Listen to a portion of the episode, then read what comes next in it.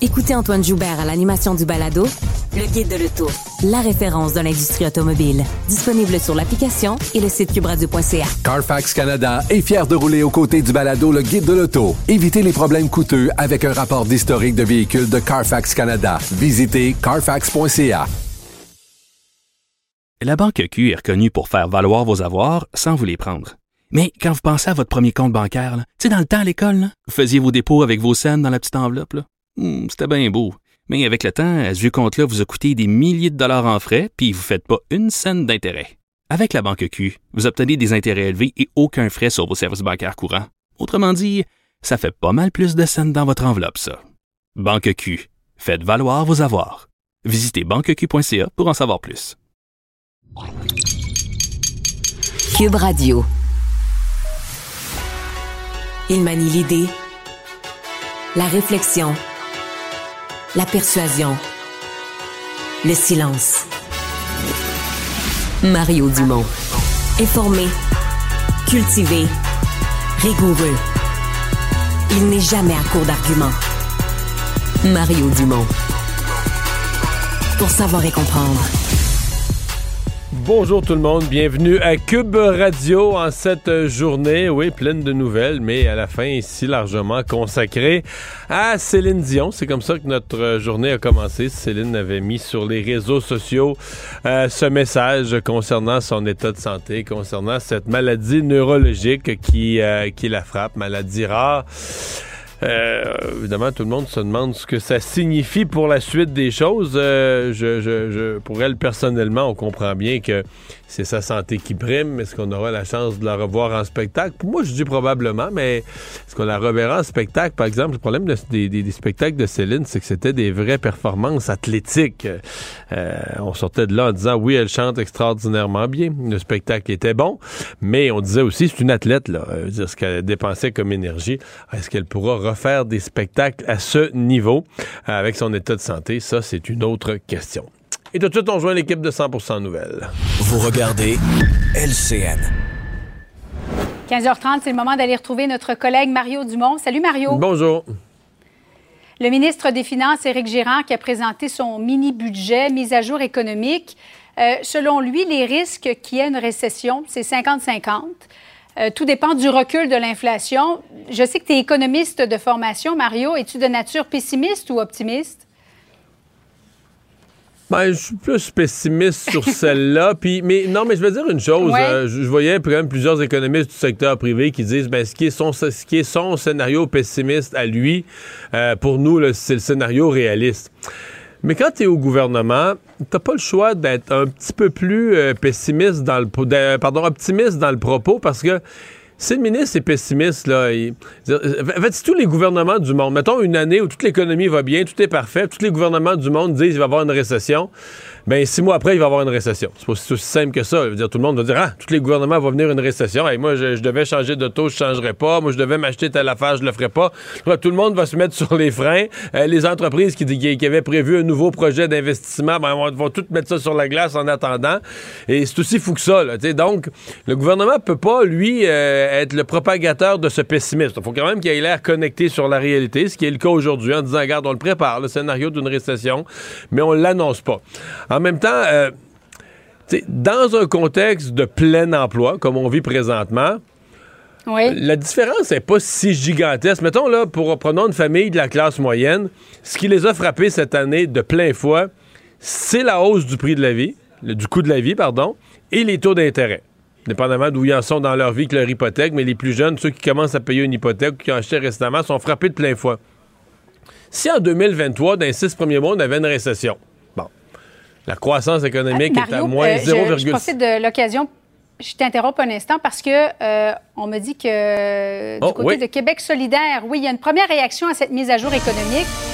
C'était pas Gabriel Nadeau-Dubois, mais c'est le critique en matière d'économie. Alors 11 allons-y en direct. milliards de moins dans les coffres sur 4 ans, sans côté que le gouvernement prend des sacrés risques.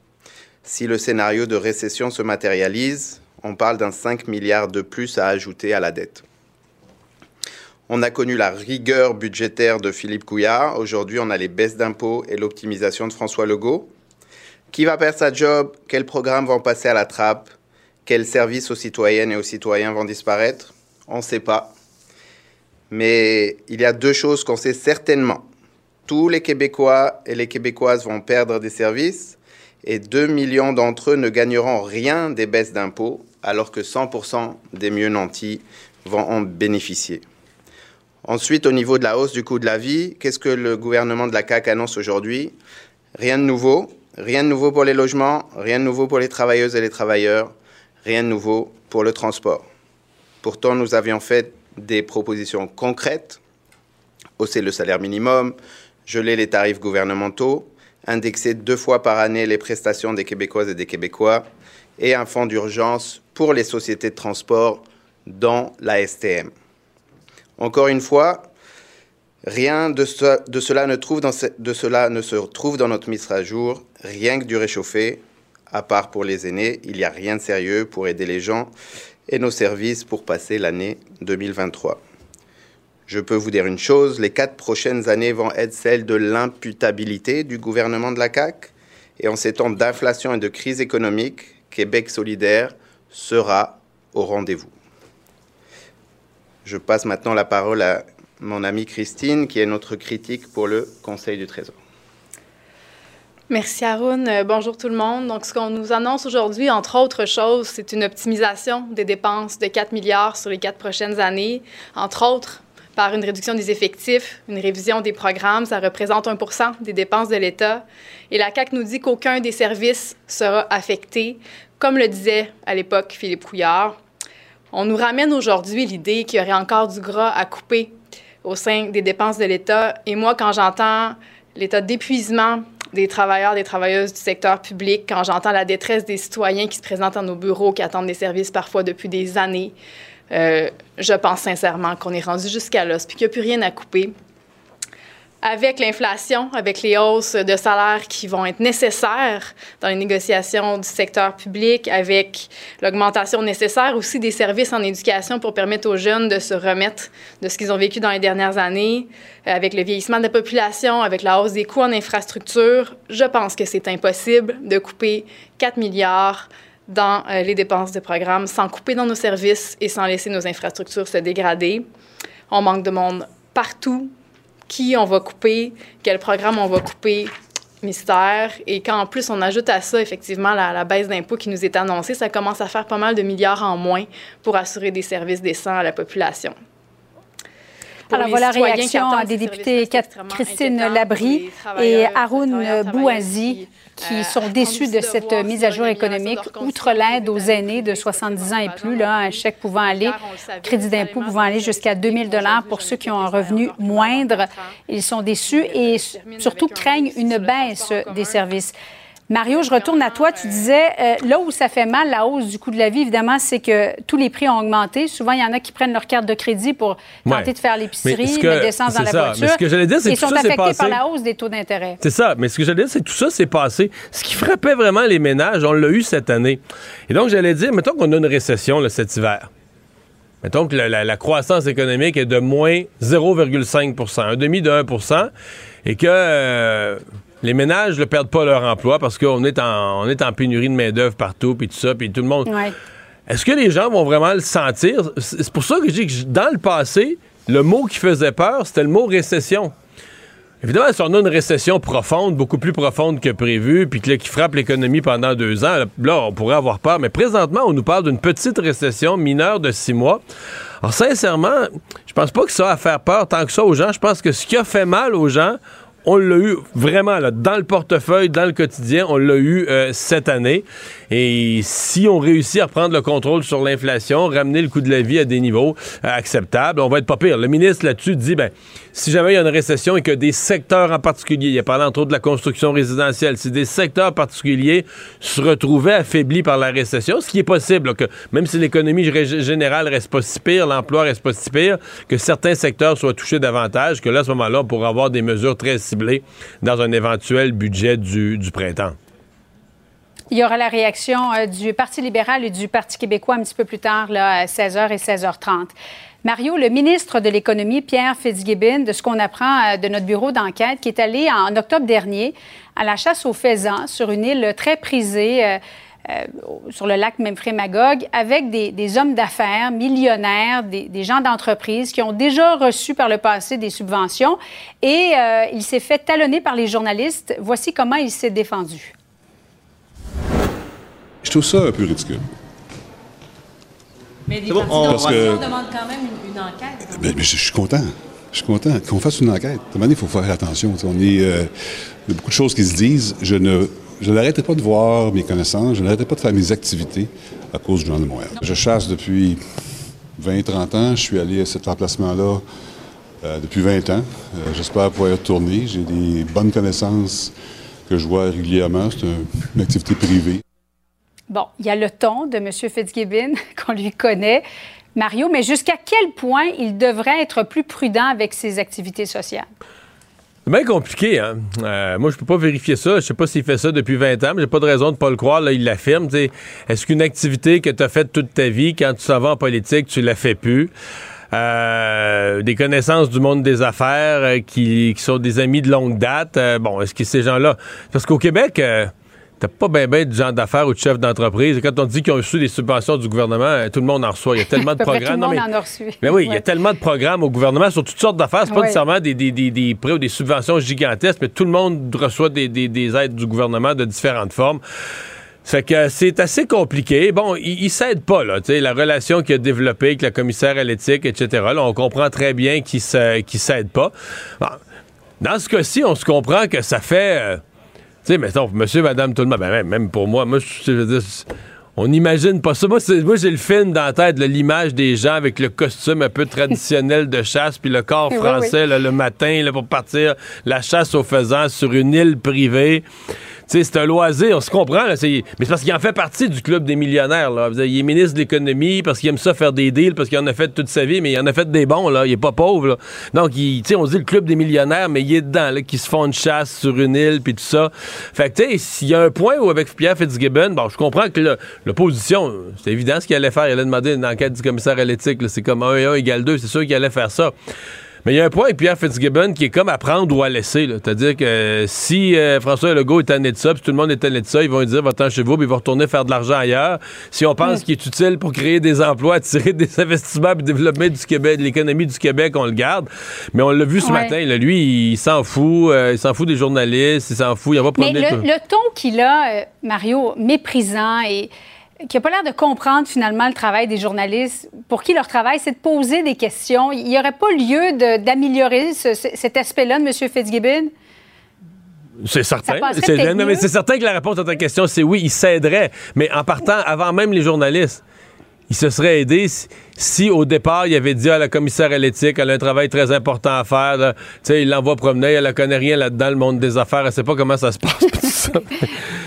Fait tu sais, avant même les journalistes, ils se Et je m'empêcherai pas de voir mes amis pour le Journal de Montréal. Ben, c'est ça. Donc, euh, c'est ça. Euh, puis, la commissaire à l'éthique va probablement se pencher. Ça va être quoi, sa 5, 6e? J'ai perdu le compte, excusez-moi. Je, je, pense qu'il y a eu trois blâmes. non, mais, je parle d'enquête. 5 ou 6 enquêtes. oui, c'est 5 ou 6. Bon, ben, c'est ça. Ben, il n'y a, pas l'air de s'en soucier de toute façon. Ben, non. Puis, ce qu'on a vu quand même, c'est que jusqu'à un certain point, sais, aux dernières élections, il euh, y a bien des gens qui n'ont pas voté CAC parce que, donc ceux qui sont contre la CAC reprochent ça, puis les autres ont comme accepté le personnage avec ses contours. Euh, donc c'est, mais est-ce que François Legault un jour va se tanner de ça? Est-ce que ça va devenir fatigant? Mais tu sais, aujourd'hui. Euh, le scandale, mettons, la période des questions, les partis d'opposition même pas ouvert la période des questions avec ça. Ça veut dire qu'ils ont pas vu qu'ils avaient vraiment. Oui, ils demandent une enquête du commissaire à l'éthique, mais ils ont pas vu qu'il y avait vraiment euh, une matière. C'est. Ben, que ça fait pas ça fait pas un loisir du peuple. T'as pas grand chance de rencontrer t'as pas grand chance de rencontrer des électeurs puis de serrer des poignées de main quand tu vas à chasse au faisant sur l'île de la province. en terminant, Mario, là, parce qu'on doit se laisser, mais ça n'a pas l'air très difficile, hein, parce qu'il y a 6500 faisans qui sont partis de l'Ontario, qu'on a déposés sur cette île-là pour pouvoir chasser le faisan. Alors, ça a l'air d'être assez facile de pouvoir en, trouver ou en chasser quelques-uns. On pêche dans une pisciculture. oui. Merci beaucoup, Mario. Salut. Savoir et comprendre l'actualité. Alexandre Morand-Villouellette. Alors Alexandre, ben c'est une journée euh, complète à parler de Céline Dion. Il y a beaucoup d'autres choses dans l'actualité de toutes sortes, mais ça reste le sujet qui a attiré l'attention. Les spécialistes des maladies neurologiques rares du Québec ce matin là ont eu des demandes d'entrevue en masse. Ouais, c'est rare qu'on se presse autant à leur portillon, Mario, là qu'aujourd'hui, peut-être qu'on a un cas célèbre comme celui-là. Et quel cas célèbre qui est Céline Dion.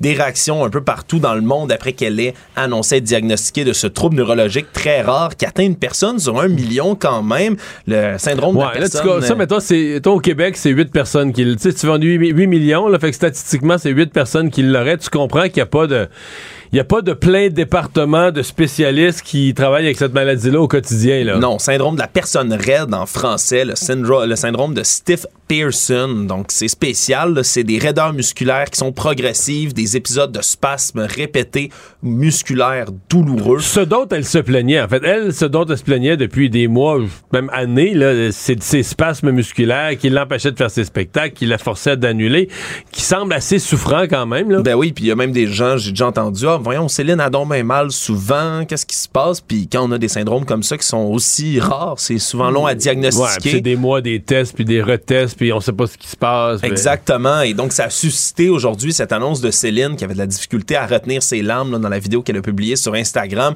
Ça a généré des réactions de partout. Oui, beaucoup au Québec, la classe politique au grand complet qui a rendu un hommage à Céline aujourd'hui, qui ont souhaité meilleurs encouragements du premier ministre François Legault, qui a d'ailleurs souligné qu'elle vient de Charlemagne, qui est dans son comté ben de l'Assomption, donc elle n'a pas manqué de le souligner, mais également le ministre de la Culture Mathieu Lacombe, les chefs d'opposition. Lui, le ministre de la Culture qui est natif de Charlemagne lui-même. Voilà, donc on a, euh, on a souligné un peu partout de la classe politique aujourd'hui à l'Assemblée nationale, plein de vedettes québécoises, mais même des gens dans le monde, la chanteuse américaine populaire Gwen Stefani qui lui a envoyé un message. Même chose pour la designer très connue Donatella Versace qui lui a écrit également, envoyé des messages sur Twitter et un peu partout dans le monde. Donc ça a vraiment fait une onde de choc aujourd'hui. Il y a un côté économique, Mario, qui est assez impressionnant aussi au fait là, de, que Céline manque des spectacles comme ça. Parce que là, on parle de tous ces spectacles du printemps 2023 à 2024. On parle de 8 7 spectacles aussi qui étaient prévus à l'été prochain là, dans la tournée Courage en 2023.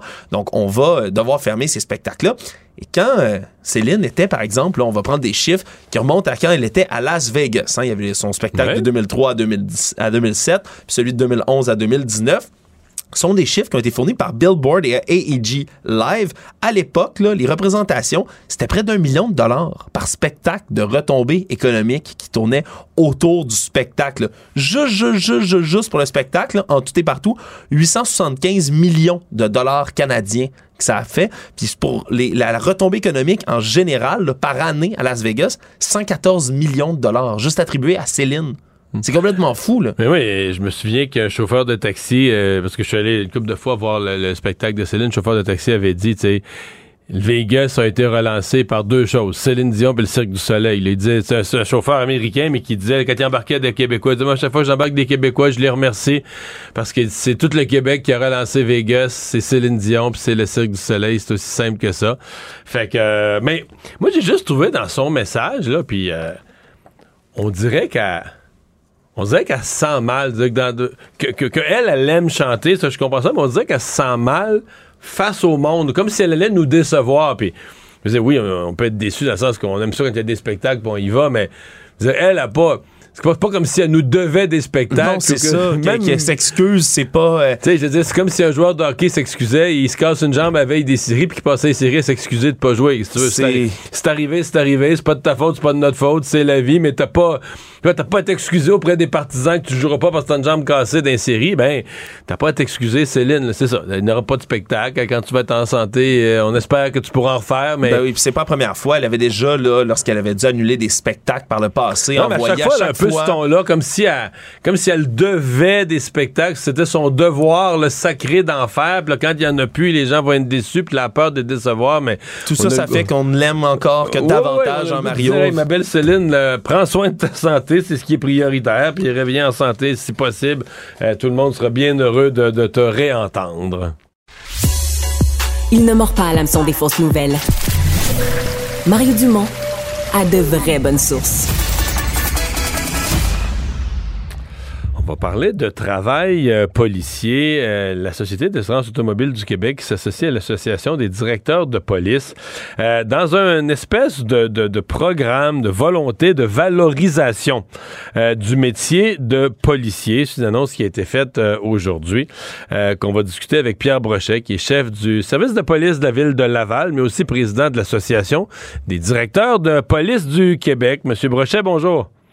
Bonjour, M. Dumont. Bon, euh, valorisation euh, du métier de policier, parce que on, sent que c'est nécessaire et il s'est dit bien des choses sur la police ces dernières années. Ben effectivement, c'est suite à l'affaire Floyd aux États-Unis où on a eu une réflexion l'ensemble des directeurs de police du Québec. Et ce qu'on tenait à faire, c'est lancer cette campagne-là pour valoriser le métier et surtout euh, illustrer la valeur ajoutée des policiers à travers toutes leurs tâches qu'ils effectuent au quotidien au Québec. Puis la capsule, euh, on a décidé d'y aller par euh, la production de capsules associées à des tâches. Par exemple, aujourd'hui, on a lancé la capsule associée à la prévention en sécurité routière. Alors, on parle aujourd'hui de facultés affaiblies et ça tombe dans le mois de décembre qui est le mois de prévention au niveau de, l'alcool au volant. C'est un enjeu majeur pour les citoyens. Vous savez, il y a presque un décès par jour au Québec encore sur nos routes et il y a un bon pourcentage, c'est 25% des décès sur nos routes qui seraient liés à la consommation d'alcool ou de drogue au volant. Mais nous, on trouve ça important, donc on profite de l'opportunité, on veut valoriser ce que fait le policier. C'est notre cinquième capsule que, ce que fait le policier sur le terrain. Et en même temps, profiter pour passer des messages de prévention et de sensibilisation citoyenne.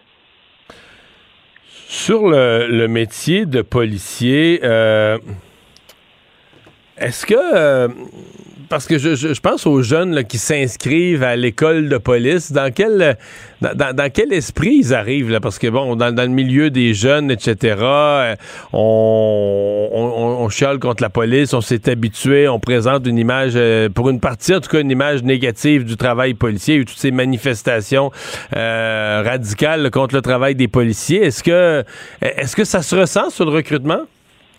Ben, écoutez, assez curieusement, il y a encore beaucoup d'intérêt à devenir policier. C'est pas c'est pas les candidats qui manquent euh, pour appliquer en technique policière, par exemple, dans les cégeps.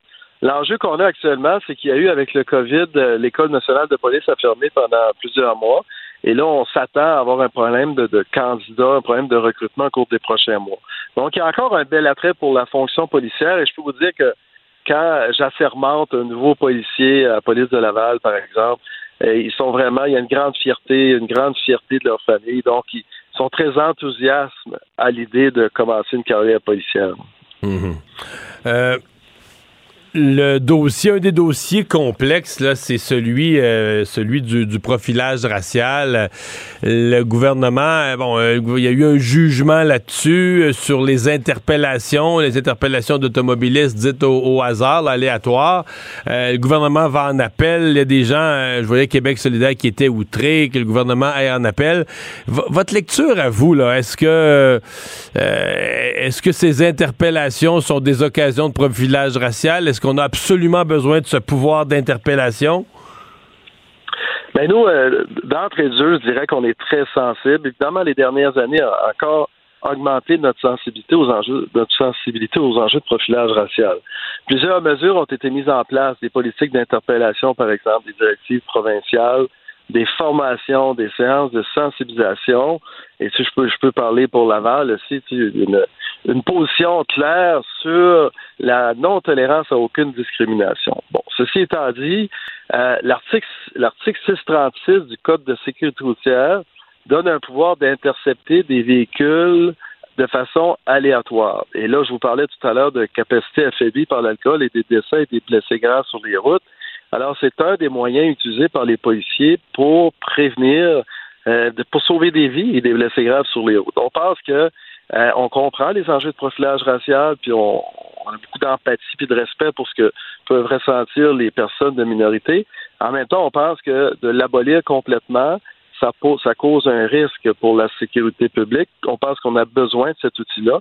Vous savez, malgré tous les efforts de prévention, la dernière année, on a arrêté 12 000 personnes pour faculté affaiblie. Je ne sais pas si vous imaginez à travers le Québec ce que ça représente et si vous imaginez que si on a arrêté 12 000, combien il y en a actuellement qui conduisent encore avec les facultés affaiblies autant par la drogue que par l'alcool.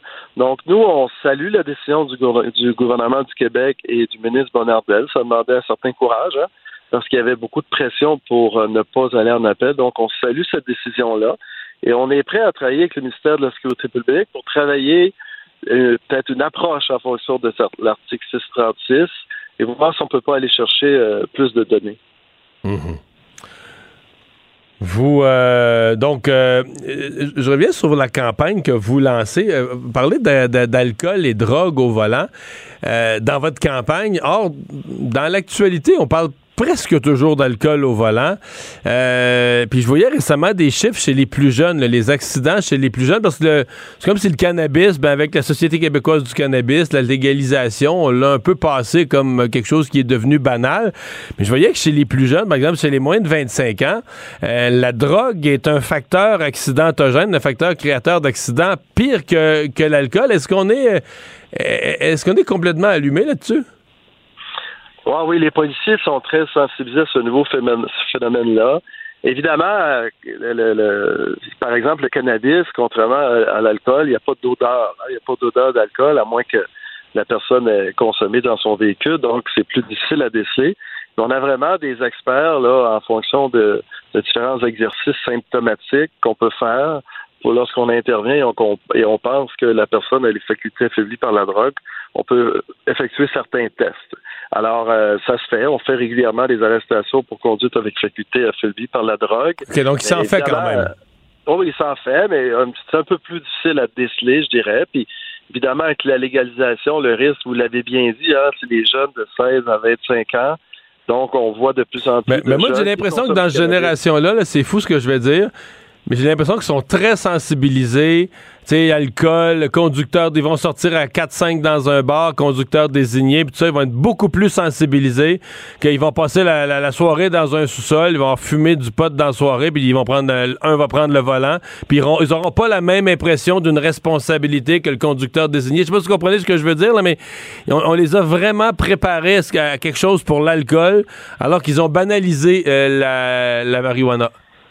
Ben, je crois que vous avez raison. Et c'est pour ça que dans notre capsule, on montre les deux aspects. On montre la consommation de, de drogue et d'alcool. Effectivement, euh, c'est toujours une question de prévention et de sensibilisation. Et probablement que les jeunes sont moins sensibilisés à l'impact de la consommation de cannabis sur la conduite automobile. Et c'est toujours ça, hein, les efforts avec la Société d'assurance automobile du Québec. Il y a la répression, mais il y a aussi, il faut vraiment travailler très fort à changer les, façons de penser. On n'a qu'à penser au port de la ceinture. Il y a une trentaine d'années, personne ne portait la ceinture. Maintenant, il y a 80-90% des gens qui portent la ceinture. Donc, c'est un travail sans relâche qu'on doit faire, sensibiliser, sensibiliser les jeunes particulièrement. Je reviens, euh, là, je m'adresse au directeur de police de Laval plus qu'au président de l'association provinciale, mais est-ce que la, euh, la situation des crimes par arme à feu, je sais qu'on a parlé en cours d'année qu'à Laval, vous aviez été assez agressif à, à, faire des interventions, à faire sentir la présence euh, policière à ceux qui étaient dans ces gangs. Est-ce que vous avez l'impression, on est rendu en mois de décembre, l'année n'est pas complètement finie, mais vous avez l'impression que les chiffres de 2022 vont être meilleurs que ceux de 2021 pour ce qui est des crimes par arme à feu? Oui, effectivement, on a l'opération Paradoxe qui est en place depuis maintenant près d'un an. Effectivement, on a mis beaucoup de pression sur les individus criminalisés. C'est une tolérance zéro à toutes les personnes qui se promenaient des armes à feu ou qui, utilisent des armes à feu. Et je m'explique, c'est-à-dire dès qu'une personne était identifiée comme potentiellement à risque d'utiliser une arme à feu, on, on priorisait tous les types d'enquêtes envers cette personne-là, que ce soit des vols, des fraudes, euh, des introductions par effraction. Donc, on maintenait, et on faisait un suivi très serré de nos débris de conditions. Bon, cette année, au niveau du bilan, c'est une amélioration. On l'avait annoncé en octobre, on était à 52% en moins de décharges d'armes à feu sur le domaine public. Vous savez, les années 2020 et 2021, on est tombé à 42% décharges d'armes à feu sur le domaine public, alors que l'année précédente, on était à une dizaine. Donc, c'était un phénomène assez impressionnant. Cette année, là, j'ai pas les derniers chiffres, on devrait finir à 25, 27. Donc, quand même une bonne baisse au niveau des décharges d'armes à feu. Évidemment, euh, déjà 25-27, c'est beaucoup, hein, puis on a vu le, la fusillade qu'il y a eu euh, près, près du collège Montmorency, hein, qui a créé beaucoup de remous. Donc, des fois, il y, a, il y, a, le nombre de fusillades, il y a une différence entre une fusillade qui arrive en pleine nuit où presque personne n'est au courant et des fusillades qui arrivent sur le domaine public où il y a des foules. Et ouais, mais le phénomène récent, là, pas juste à Laval, à Montréal, le phénomène récent, quand même, c'est en plein jour, à plusieurs occasions. D'ailleurs, ça renverse les gens. Là. On l'a vu à Montréal dans le cours d'une épicerie, dans le cours du, centre Rockland, un centre commercial. Des gens sans gêne, à 1 h l'après-midi, 2 h l'après-midi, 3 h l'après-midi, devant tout le monde en plein jour, puis on tire du gun. Ben, c'est ça le nouveau phénomène qu'on connaissait pas avant. Vous savez, avant les fusillades à Laval particulièrement, c'était beaucoup relié au crime organisé, mafia, proche, Moyen-Orient. Là, on a vu de plus en plus des jeunes, des jeunes de 16, 17, 18 ans avec des armes à feu. Et là, il y avait un genre de scoring où on s'en allait d'un quartier puis on tirait sur la résidence d'un gang adverse euh, où on tirait en direction d'un véhicule. Et là, ça, ça crée énormément d'insécurité dans un quartier. Et pour avoir fait du porte-à-porte avec mes policiers, on peut facilement l'imaginer. Hein. Quand euh, la porte de, ton voisin se fait tirer 7-8 euh, balles dans ses fenêtres ou dans sa porte, alors ça crée beaucoup d'insécurité. Et ça, c'est un phénomène qu'on n'avait pas connu avant. Et c'est là qu'il faut continuer à travailler sur le trafic d'armes. Le trafic d'armes et la prévention au niveau de l'adhésion des jeunes aux gangs de rue. Ça, il y a un noyau dur que le seul objectif, c'est de les mettre en prison. Là, on s'entend, là, ils sont vraiment euh, complètement criminalisés et extrêmement violents, mais ils vont, vont surtout recruter des plus jeunes qui sont vraiment sur la ligne, où ils cherchent un peu, et c'est avec eux autres qu'on travaille, avec les, la commission scolaire, on organise des activités sportives, on veut vraiment éviter qu'ils embarquent dans ce phénomène-là. Merci beaucoup d'avoir été avec nous. Au revoir. Merci à vous. Merci. Économie, finance, affaires, entrepreneuriat. Francis Gosselin. Bonjour Francis. Salut Mario. Alors le ministre québécois des Finances, Éric Girard, qui a déposé tout à l'heure, présenté sa mise à jour euh, économique. Euh, ouvrant la porte là, comme à une des possibilités, euh, le scénario d'une récession. Effectivement. Donc, euh, comment dire, il n'y a pas beaucoup de grandes surprises dans cette mise à jour économique-là. On flirte évidemment avec la, notion de récession ou en tout cas de fort ralentissement économique. Euh, Monsieur Girard évoque certains, euh, certaines personnes dans les grandes banques là, sont plus pessimistes que lui, on va dire. Mais bon, quel est le rôle d'un politique sinon d'être optimiste, Mario? Euh, il, y a, quand même quelques mesures là, qui sont confirmées, notamment la mesure phare là, qui est annoncée dans cette mise à jour-là, c'est le rehaussement euh, du crédit d'impôt remboursable pour soutien aux aînés qui va passer de 400 à 411 dollars, excuse-moi, à 2000 dollars par année. Et comme c'est remboursable, ça prend vraiment la forme d'une somme d'argent qui peut être perçue euh, par ces ménages-là. Euh, c'est une mesure qui va s'étendre sur plusieurs années, là, donc elle n'est pas ponctuelle. C'est vraiment une nouvelle mesure qui est mise en place. et donc, ça va. Ce qui est intéressant, Mario, c'est que ça va en grande partie et en majorité euh, servir à des personnes qui sont, euh, comme on pourrait dire, dans, le besoin 25 000 par année. Et comme je le dis souvent, euh, quand on parle de, de lutte à l'inflation, quand on parle de redistribution, c'est ça la bonne cible. Donc au moins là-dessus, euh, le ministre Girard euh, fait, fait la bonne chose, on pourrait dire. Il y a aussi un autre élément pour moi qui, qui est frappant, Mario, c'est l'indexation des programmes, là, notamment régime fiscal, assistance sociale, etc., qui vont être indexés à presque 7% C'est presque du jamais vu. L'année dernière, c'était 2,6 à titre de comparaison. Donc là, vraiment, on va rehausser les prestations fixes euh, pour certains, certaines catégories de contribuables. on dit que pour l'aide ben, sociale, je pense que c'est la plus grosse augmentation de l'aide sociale en 40 ans, quelque chose comme ça. Je voyais une manchette du genre. Euh, c'est ça, comme je le dis, c'est en guillemets du jamais vu, c'est une très forte augmentation. Puis donc, évidemment, encore une fois, les personnes qui sont dans ce besoin-là, avec ce type de revenus-là, euh, vont pouvoir un petit peu plus faire face à l'augmentation des prix généralisés qui, qui découlent de l'inflation. Donc, encore une fois, une mise à jour, comme je dis, rien rien de rien de surprenant, mais des, des mesures là, qui semblent pour moi le toucher. Euh, il a parlé, euh, il y avait un petit mot parce que on reproche au gouvernement Legault d'avoir été, alors qu'on dit que c'est un gouvernement qui est supposé de centre, voire de début de centre droite, euh, qui a augmenté le nombre de fonctionnaires. On n'a pas du tout été dans la, rigueur dans l'administration de l'État, disons bon, la pandémie, la pandémie a le dos large. C'est vrai que pour la pandémie, il a fallu embaucher du monde, ça n'a pas été facile. Mais là, on a bon un certain effort, une certaine démarche d'optimisation pour aller chercher 1 de, de, de, dans les dépenses du gouvernement, un effort louable? Un effort louable, certainement. Puis je pense que, comme tu le dis, le, le, gouvernement Legault avait été élu sur un programme, en tout cas de développement économique, on va le dire comme ça. Là. Je sais pas où on situe ça sur l'échiquier gauche-droite, mais certainement un, vraiment un, gouvernement, un parti d'entrepreneurs, presque on pourrait dire. Et évidemment, la pandémie est venue complètement euh, gâcher leur plan. Donc là, on reprend un petit peu le programme qui était celui lors de la première élection du GLACAC euh, il y a, a 4-5 ans.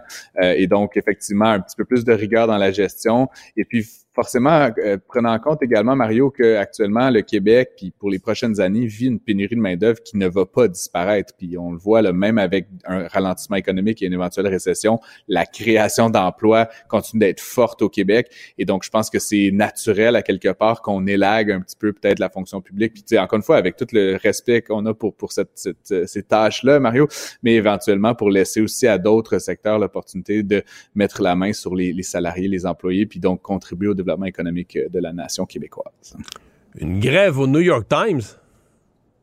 C'est très étonnant. Euh, je t'avouerais que ça m'a un peu pris par surprise. Puis j'ai un peu suivi ça aujourd'hui. Là, donc le New York Times, la, la newsroom, la salle des nouvelles du New York Times. Et là, on parle quand même, Mario, surprise, là, je lis le New York Times tous les jours, de 1100 personnes. Là, je, je sais pas, moi je me représente, je sais pas, le devoir, la presse, quelques dizaines de ben, personnes. Cube Radio, je pense qu'on est en bas de ça. Hein?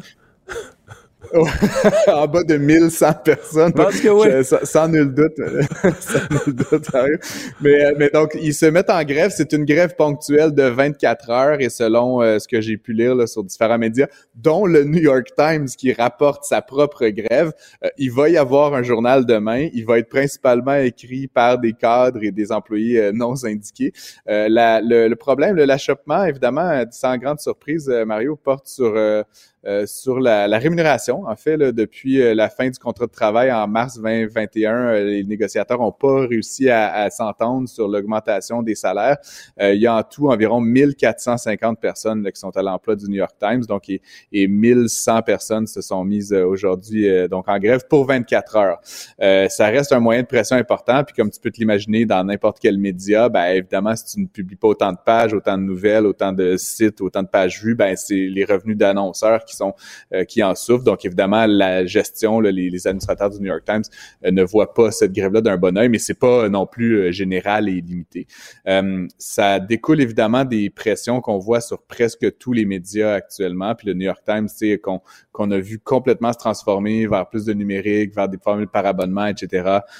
bon, évidemment, subit comme tous les autres les pressions. Puis actuellement, avec l'inflation, ben, des pressions à la hausse sur la rémunération de son principal intrant, qui est des cerveaux donc, euh, donc, on verra bien où ça nous mène, mais ça reste un moyen de pression euh, inédit. Puis comme euh, ça a été écrit, ça n'avait pas eu lieu là, dans une salle de nouvelles de cette ampleur-là depuis presque une quarantaine d'années. Donc, c'est quand même une nouvelle intéressante dans, notre univers qu'on va suivre. Et la, crise énergétique, évidemment, mais la lutte au changement climatique qui a propulsé les investissements dans toutes les formes d'énergie verte.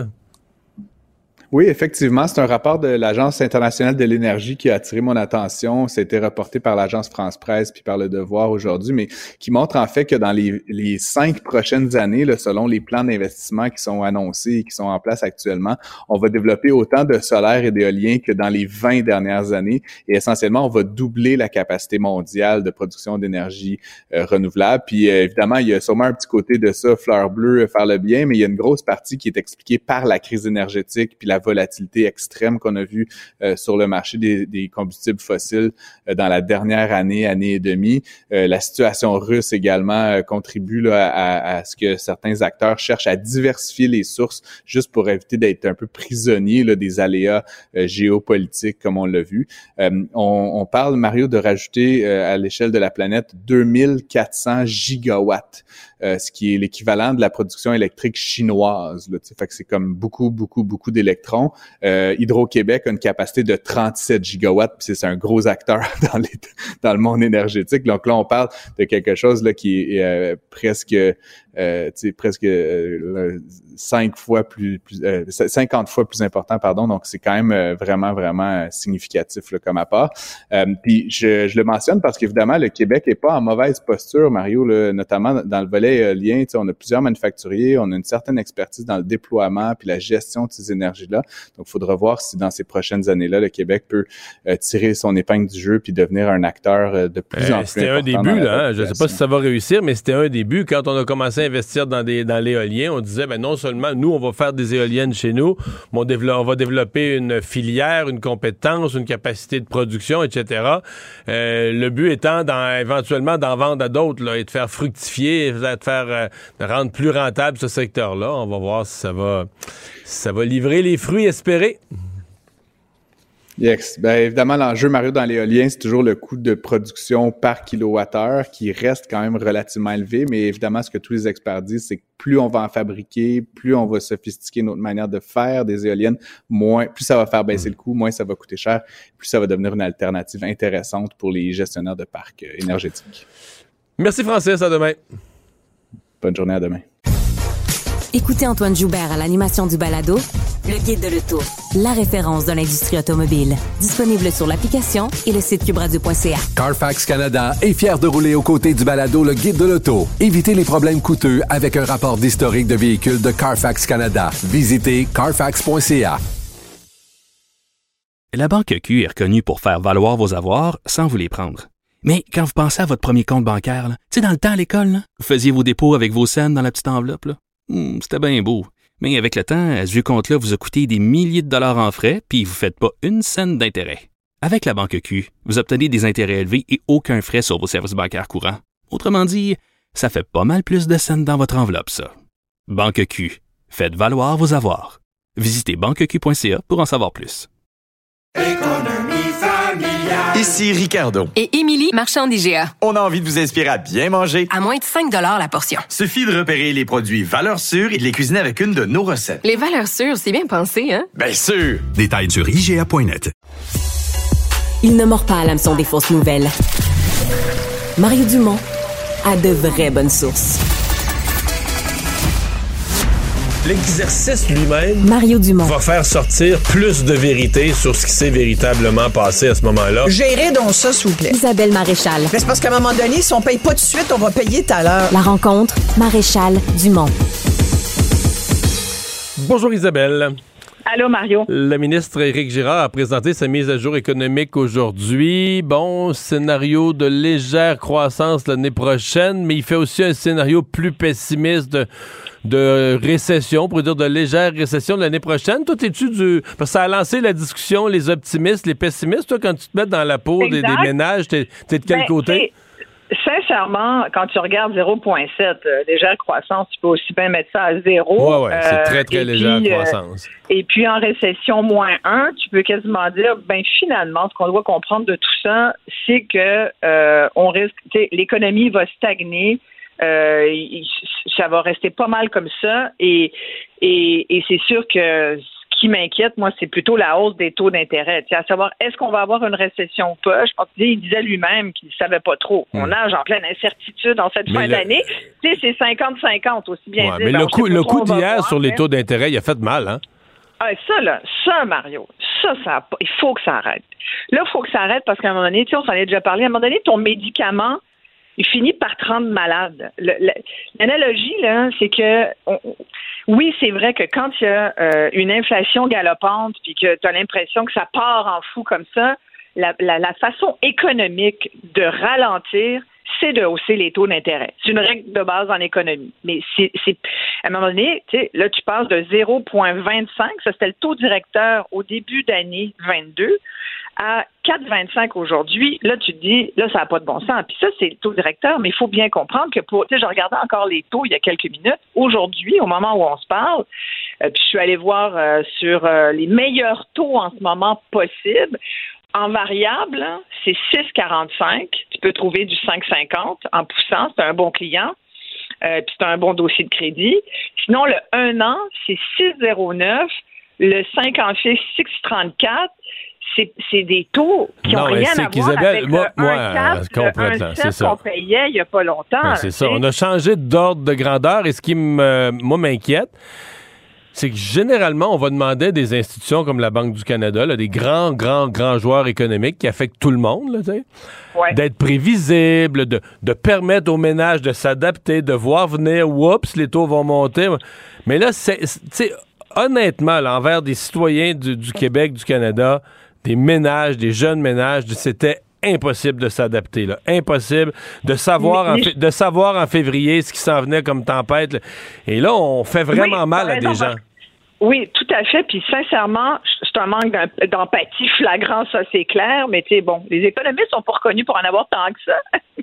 Oh, Surtout pas les banques. Surtout pas les banques, mais quand même. pas les banques. Moi, c'est celle d'hier, j'ai trouvé qu'elle était de trop. Ah, Elle était vraiment trop. Puis là, attends, on est en train de nous dire, il y en aura peut-être une autre, mais moins forte, mais on n'est pas sûr. Mais non, ça peut pas, là. Écoute, c'est un impact direct. Déjà que les gens le disent, on est obligé de couper, on n'est plus capable. Déjà qu'on est étouffé par la hausse des prix euh, des, biens alimentaires. Là, les gens, là, là, le message, on l'a compris. On a compris que la Banque du Canada nous dit euh, arrêtez de dépenser. On veut pas que vous dépensiez une scène. Achetez pas de cadeaux de Noël. Remplace pas ton auto. Euh, achète, lorgne pas là, sur euh, le, le, le condo que tu voulais t'acheter cette année. Oublie ça. Mets ça dans deux, trois ans. En attendant, économise. C'est ça qu'on est en train de, de dire aux gens. Puis les gens se disent, mais là, je veux bien couper, mais je vais couper où? Je, vous voyez une étude là, hier, un petit sondage qui avait été fait, les gens dans les entreprises, c'est chaque fin d'année, tu as toujours des parties de bureau, tu envoies des cadeaux à tes employés. euh, puis je voyais que cette année, le cadeau que les employés préféraient recevoir de leur patron, c'était de l'argent. Finalement, on aime ça. On, s'habitue aux chèques qu'on nous envoie euh, sans qu'on les demande. Et là, les employés disaient, ben, tant qu'à me faire un cadeau, euh, envoie-moi donc euh, 50 pièces, 100 dollars. Ça, c'est très apprécié. Les employeurs, de leur côté, disaient, ouais, ben, je pense que je ferai pas de partie de bureau cette année, j'ai moins les moyens parce que la hausse des taux d'intérêt, un des impacts les plus importants qu'elle a, c'est sur les entreprises. Parce que les entreprises, hein, c'est- tout des coûts aussi pour elles, hein, tout augmente. Puis même si euh, euh, tu te dis, bon, ben en même temps, la croissance à presque zéro, là, je viens de te dire, c'est presque un scénario de, de stagnation. C'est-à-dire, il n'y aura pas une grande croissance, mais on va pas trop baisser non plus. Mais tu sais, pas de croissance pour une entreprise, mais c'est une perte. Le statu quo, quand tu es en affaires, ça peut pas marcher parce que si tes coûts augmentent et que tes revenus stagnent, ben tu viens vite dans le rouge, tu comprends? Sans parler du fait que, puis peut-être que le gouvernement fédéral, faudra leur demander au début d'année, mais euh, il y a beaucoup d'entreprises qui ont eu des prêts. 40 000, 60 000. On a reporté la date de remboursement de ces prêts-là. Euh, ça devait être cette année. On l'a reporté à l'année prochaine. Je pense qu'il y a des entreprises à la fin de l'année prochaine hein, qui vont pas avoir eu l'occasion de se refaire, Mario, puis d'être capable de rembourser ces prêts-là qui ont été faits au fédéral, sans compter tous ceux que tu vas peut-être être obligé de faire pour maintenir ton entreprise à flot. Les marges de crédit aujourd'hui coûtent beaucoup plus cher pour tout le monde, mais aussi pour les entreprises. Fait que là, tu devant. euh, c'est pour ça que le médicament, à un moment donné, il, va te rendre malade parce que c'est. Est-ce que c'est pas ça qui va nous nous lancer en récession euh, alors qu'on l'aurait peut-être pu l'éviter? Moi, je me dis, c'est possible. Et quand je regarde ce que les gens vont devoir faire comme choix euh, douloureux, je pense à tous les gens qui sont malades, hein, puis pas juste à Céline, puis on a une bonne pensée pour elle et pour tous les gens qui ont des maladies auto-immunes, qui sont des, de plus en plus ce genre de maladies qui affectent les gens euh, et qui sont des nouvelles maladies qui sont pas forcément couvertes. Ça prend des médicaments. Les coûts de médicaments, on les compte rarement aussi. Dans toute la liste que je t'ai nommée les cadeaux, les restos, les voyages, les vêtements, la bouffe, ton véhicule, mais les médicaments. Euh, J'entendais que le ministre de la Santé, Christian Dubé, voulait nous envoyer une facture pour nous dire euh, combien euh, ça allait nous coûter chaque fois qu'on allait à l'urgence, qu'on avait un, un soin médical. Je pense qu'on le sait que ça nous coûte de l'argent. Je pense pas que personne au Québec pense que C'est une idée qui avait été évoquée par Marc-Yvan Côté, je dirais en 1992 à peu près ça. Ben ouais. c'est Ben, pas encore euh, fait. un autre comptable. Un, un autre comptable financier. Mais tu sais, c'est pas une, idée que d'autres ont eue aussi. C'est tout, tout une idée récurrente. là. Tu regarderas, là, c'est l'idée de nous envoyer un- une facture là, pour ce que ça nous coûte. Mais je pense, c'est quoi l'idée? Moi, à chaque fois, je me dis, c'est parce qu'ils pensent encore qu'il y a beaucoup de gens qui vont perdre leur temps à l'urgence ou pour le fun, je vais aller voir mon médecin de famille. Voyons donc. Ça, ça là, je, je peux pas croire que Christian Dubé se pense ça. Moi, je pense que c'est encore du monde qui sont allés lui dire dans l'oreille Ouais, mais le monde, il manque leur rendez-vous, puis ils appellent pas. Oui, mais les gens, ils abusent. Tu sais, il y a cette espèce de croix. Ça se peut qu'il y en ait qui abusent. Ben, tout y ce a qui est gratuit, tout ce qui est gratuit, quelqu'un en abuse quelque part. là. Ah, pas, pas en ce moment. C'est en ce moment, je pense que tu demandes aux gens, là, tu fais un vox pop vite vite sur le coin de la rue, là, tu demandes aux gens, Vous, là, l'urgence, ça vous tente-tu d'y aller quand vous avez euh, un petit peu de lousse? Je pense pas que, je pense qu'ils ont plus envie d'aller magasiner que d'aller perdre du temps dans le, dans le réseau de la santé, surtout avec tout ce qui court comme euh, microbes euh, et autres virus. Je pense pas que, je pense pas que le monde abuse tant que ça. Après, sais, il y a les, chirurgies reportées. À un moment donné, c'est vrai que ça fait deux fois que tu as ta chirurgie reportée, puis que la troisième fois qu'ils t'appellent, ça se peut que ça tombe pas bien dans ton horaire puis que tu sois un peu tanné. Mais cette espèce de pensée de dire on va leur envoyer un bill pour qu'ils se rendent compte de combien ça nous coûte. On le sait que ça nous coûte trop cher, les soins de santé. On le sait, ça, que tout augmente et aussi les soins de santé. Mais arrêtez de nous envoyer des factures de ça. On, on, on est submergé de factures. En plus, celle-là, je vais te dire, me semblait qu'on avait trop d'administratifs dans le réseau de la Ah, santé. Il me semble- semblait qu'on croulait sous les dossiers, les papiers. Je pense que c'est Oh. pour ça que ça n'a jamais été fait. Là, pour, on ne voulait pas envoyer à quoi à 8 millions de personnes une facture Ben annuelle. non, ben non. ça, là. Après, qu'ils nous disent, euh, qu'ils nous fassent. Tu sais, en même temps, je comprends son, ça, ce qu'il essaye de faire. Il doit se dire, OK, là, j'ai d'abord, il y a le fédéral qui demande au Québec, envoyez-nous donc des données sur, euh, sur votre réseau. Vous voulez plus d'argent de notre part? Ben, nous, on veut des données. Puis c'est vrai que, sais, une base en affaires, c'est de dire tout ce qui se. euh, si tu veux un impact, en plus, euh, François Legault parle, n'arrête pas de parler de résultats, c'était dans son discours du trône il y a quelques jours. Euh, alors, les résultats, ben, il faut que tu puisses les mesurer. Il faut que ça soit quantitatif. Ça ne peut pas juste être du qualitatif. Il faut que tu aies des chiffres, il faut que tu aies des données, il faut que tu te bases sur quelque chose. C'est- dans l'évaluation des processus. Puis ça, bon, ben, que le réseau de la santé se regarde le nombril puis dise, OK, nous, euh, comment on fonctionne? Est-ce qu'on peut augmenter notre productivité? Comment ça se fait qu'à tel hôpital en région, ils ont des meilleurs retours sur l'investissement en soins qu'on en a, nous, à tel hôpital euh, dans les grands centres urbains. Que ce travail-là, je peux pas croire d'ailleurs qu'il soit pas fait, là, parce que c'est comme la base.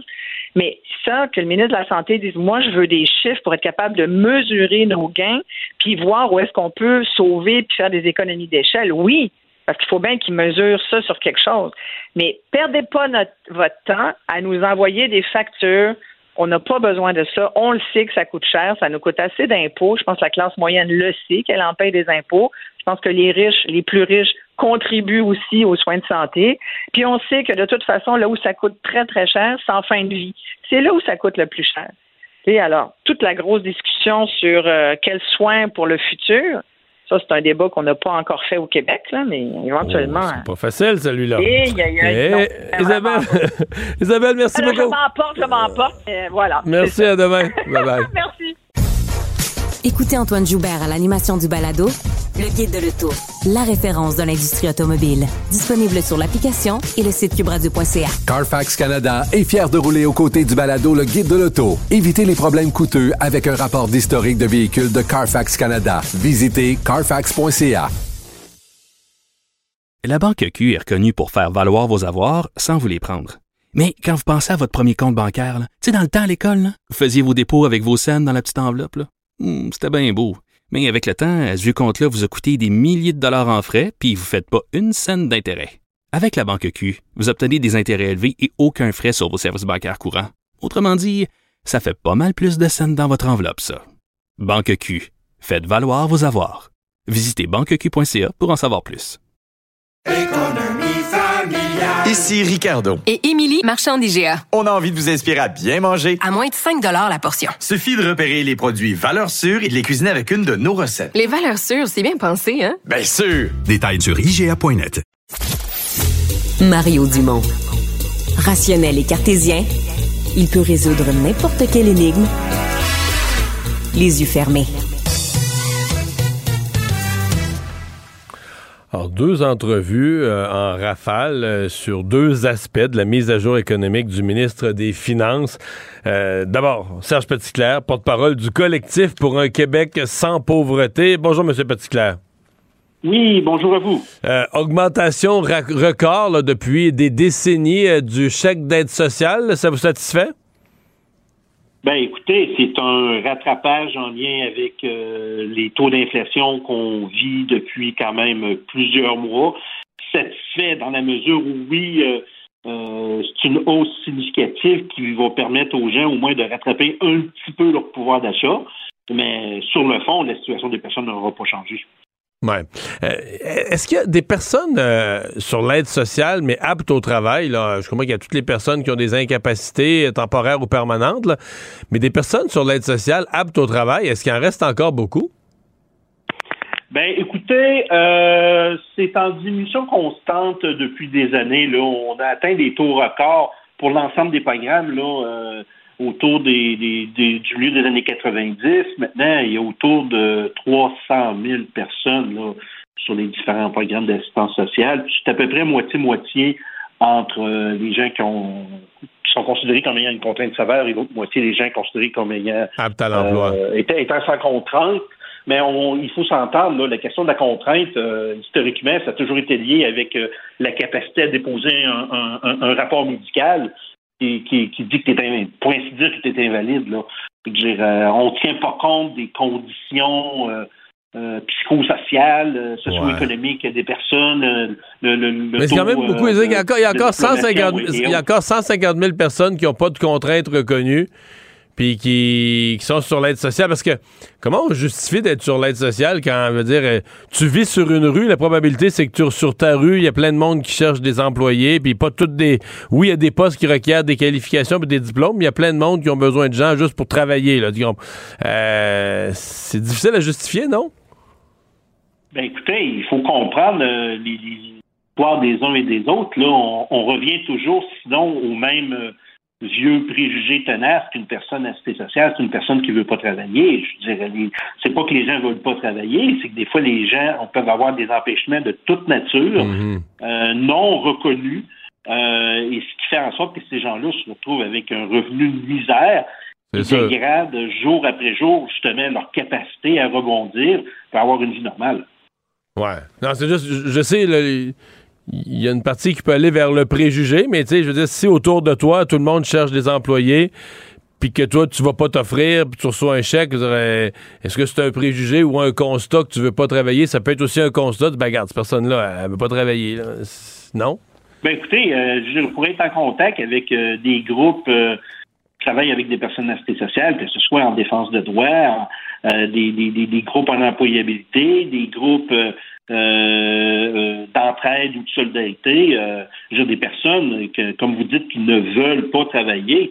Je veux dire, euh, on n'en rencontre pas bien, bien. Là, les personnes, ont- la majorité des personnes assistées sociales ont eu des expériences de travail, parfois malheureuses, que ça a mal fini, et puis que ces gens-là se sont retrouvés avec des pépins de santé ou autres, qui fait en sorte que ces gens-là ont, ont- ont dégringolé, sont retrouvés à l'aide sociale, et puis leur situation s'est empirée année après année.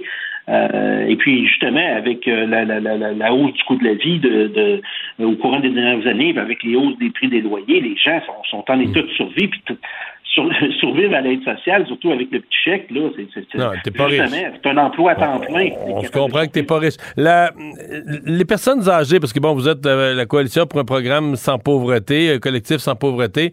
Il y a aussi les, des aînés qui vivent dans la pauvreté. Est-ce que l'annonce d'aujourd'hui pour les aînés, là, ce montant allant jusqu'à 2000 qui va être reçu au printemps, est-ce que ça, c'est, c'est bienvenu, bien ciblé? Ben, c'est certain que c'est une bonne nouvelle. Euh, on va s'entendre, là, les gens vont se retrouver quand même avec euh, un, montant supplémentaire d'autour de 1600 dollars par année, ce qui peut représenter 130, 140 dollars par mois.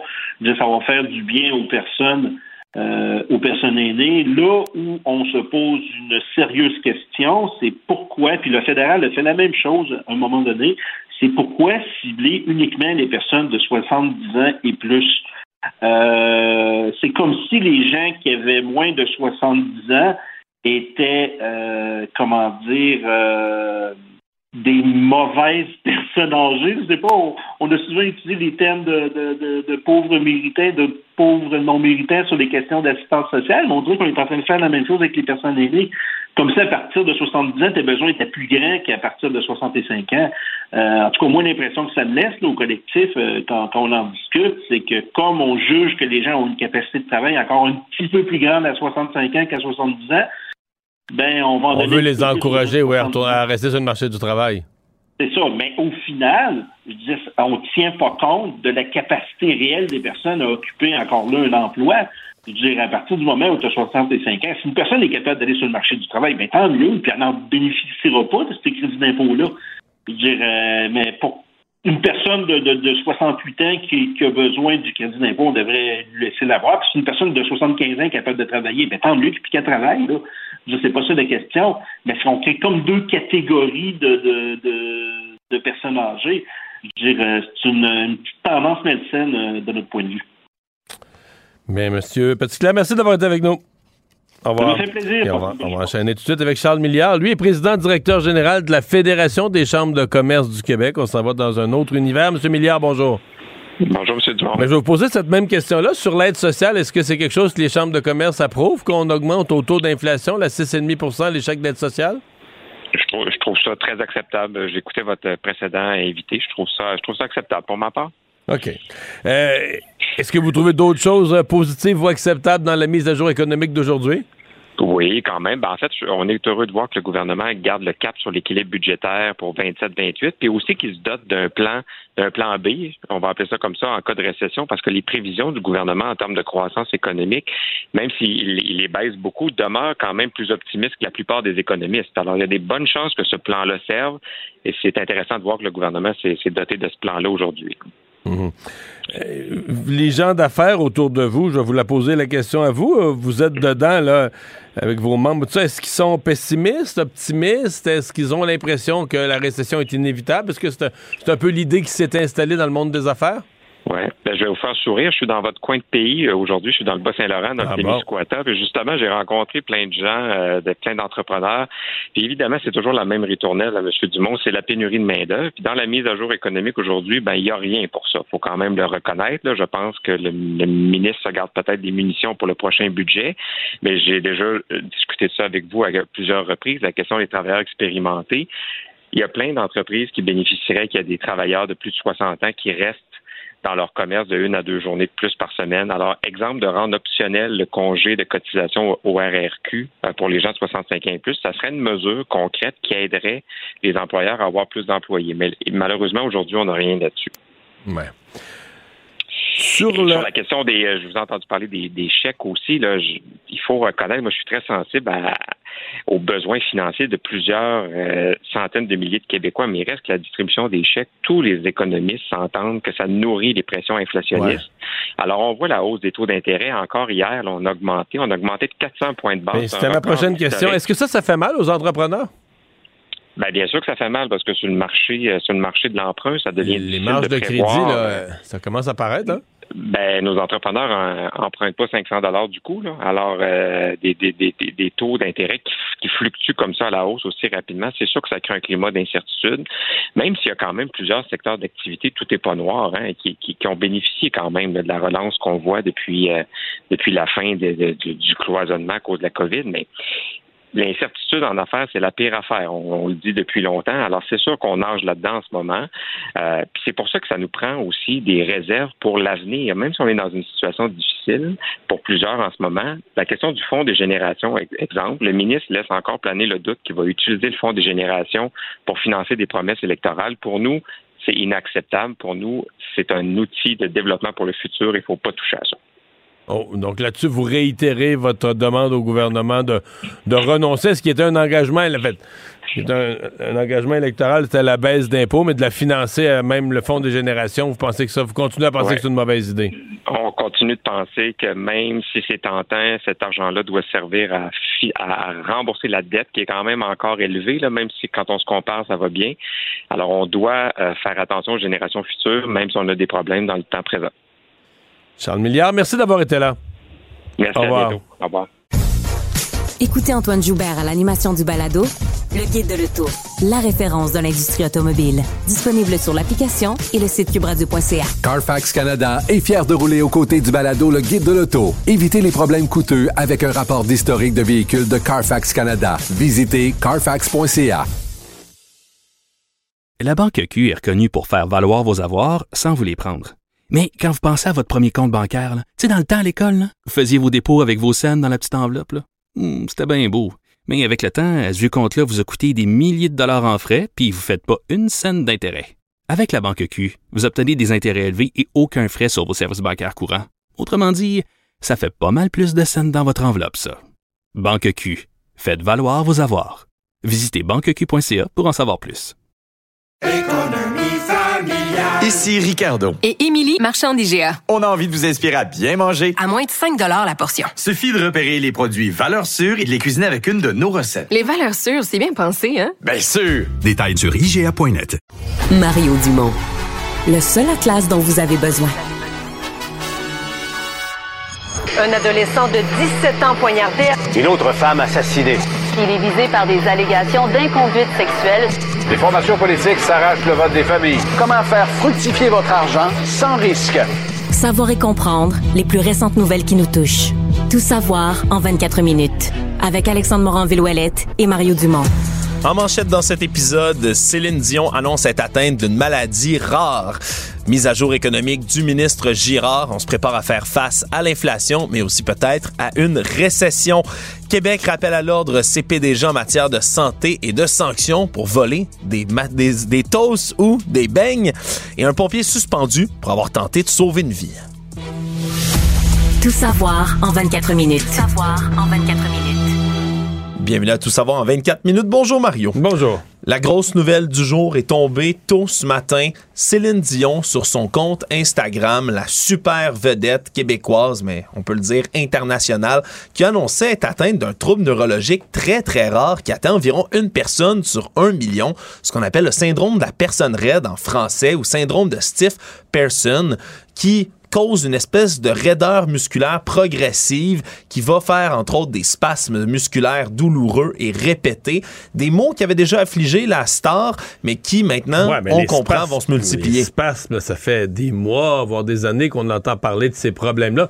Je suppose là, qu'elle devait être en, en examen. Mais on a déjà connu là, des gens qui ont des maladies rares. C'est toujours ce qui arrive. C'est en examen, puis un examen médical, puis il revient, puis il retourne, puis on, On comprend pas trop. exactement ce qui se passe, puis tout ça. Là, elle semble avoir un diagnostic clair.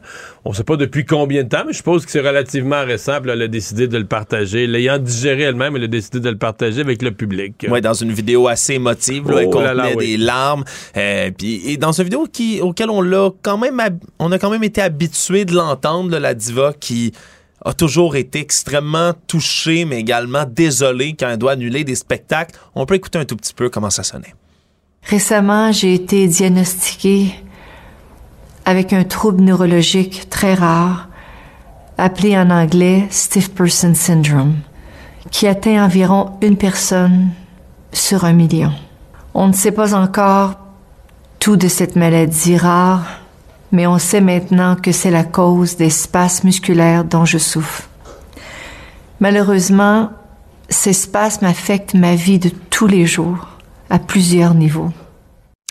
Et Ouais, même- on comprend que la suite du message, là, c'est l'annulation de, de- des spectacles prévus pour l'année 2023. Ouais, 2023 jusqu'à 2024. Les huit spectacles qui étaient prévus à l'été 2023 aussi sont annulés dans le cadre de la tournée mondiale Courage. Faut comprendre qu'on on, on sait même pas l'origine de la maladie. On suppose que c'est auto-immune, ce genre de syndrome-là, mais on n'en est même pas complètement certain. C'est ça dans la plupart des cas. Il y a quelques autres causes. En fait, il y a même une des causes. Ça pourrait être, euh, dans certains cas, ça peut être d'origine cancéreuse. Euh, Mais là, dans ce cas-ci, on imagine que les médecins de, Céline sont des pros et que c'est pas, euh, si c'était ça, on l'a- on l'aurait dit.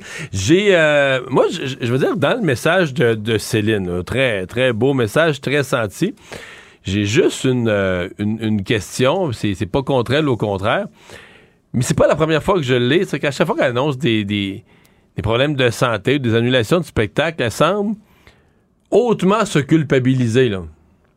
Euh, C'est comme si elle, c'est comme si elle nous devait quelque chose, puis elle s'excuse de pas le de pas le fournir ou de pas le livrer, mais On s'entend que tout le monde est inquiet pour sa santé oui, plus que pour le spectacle. De deux, là. un spectacle, mais qu'est-ce que tu veux, c'est une transaction, une transaction heureuse. On achète des billets, on est content.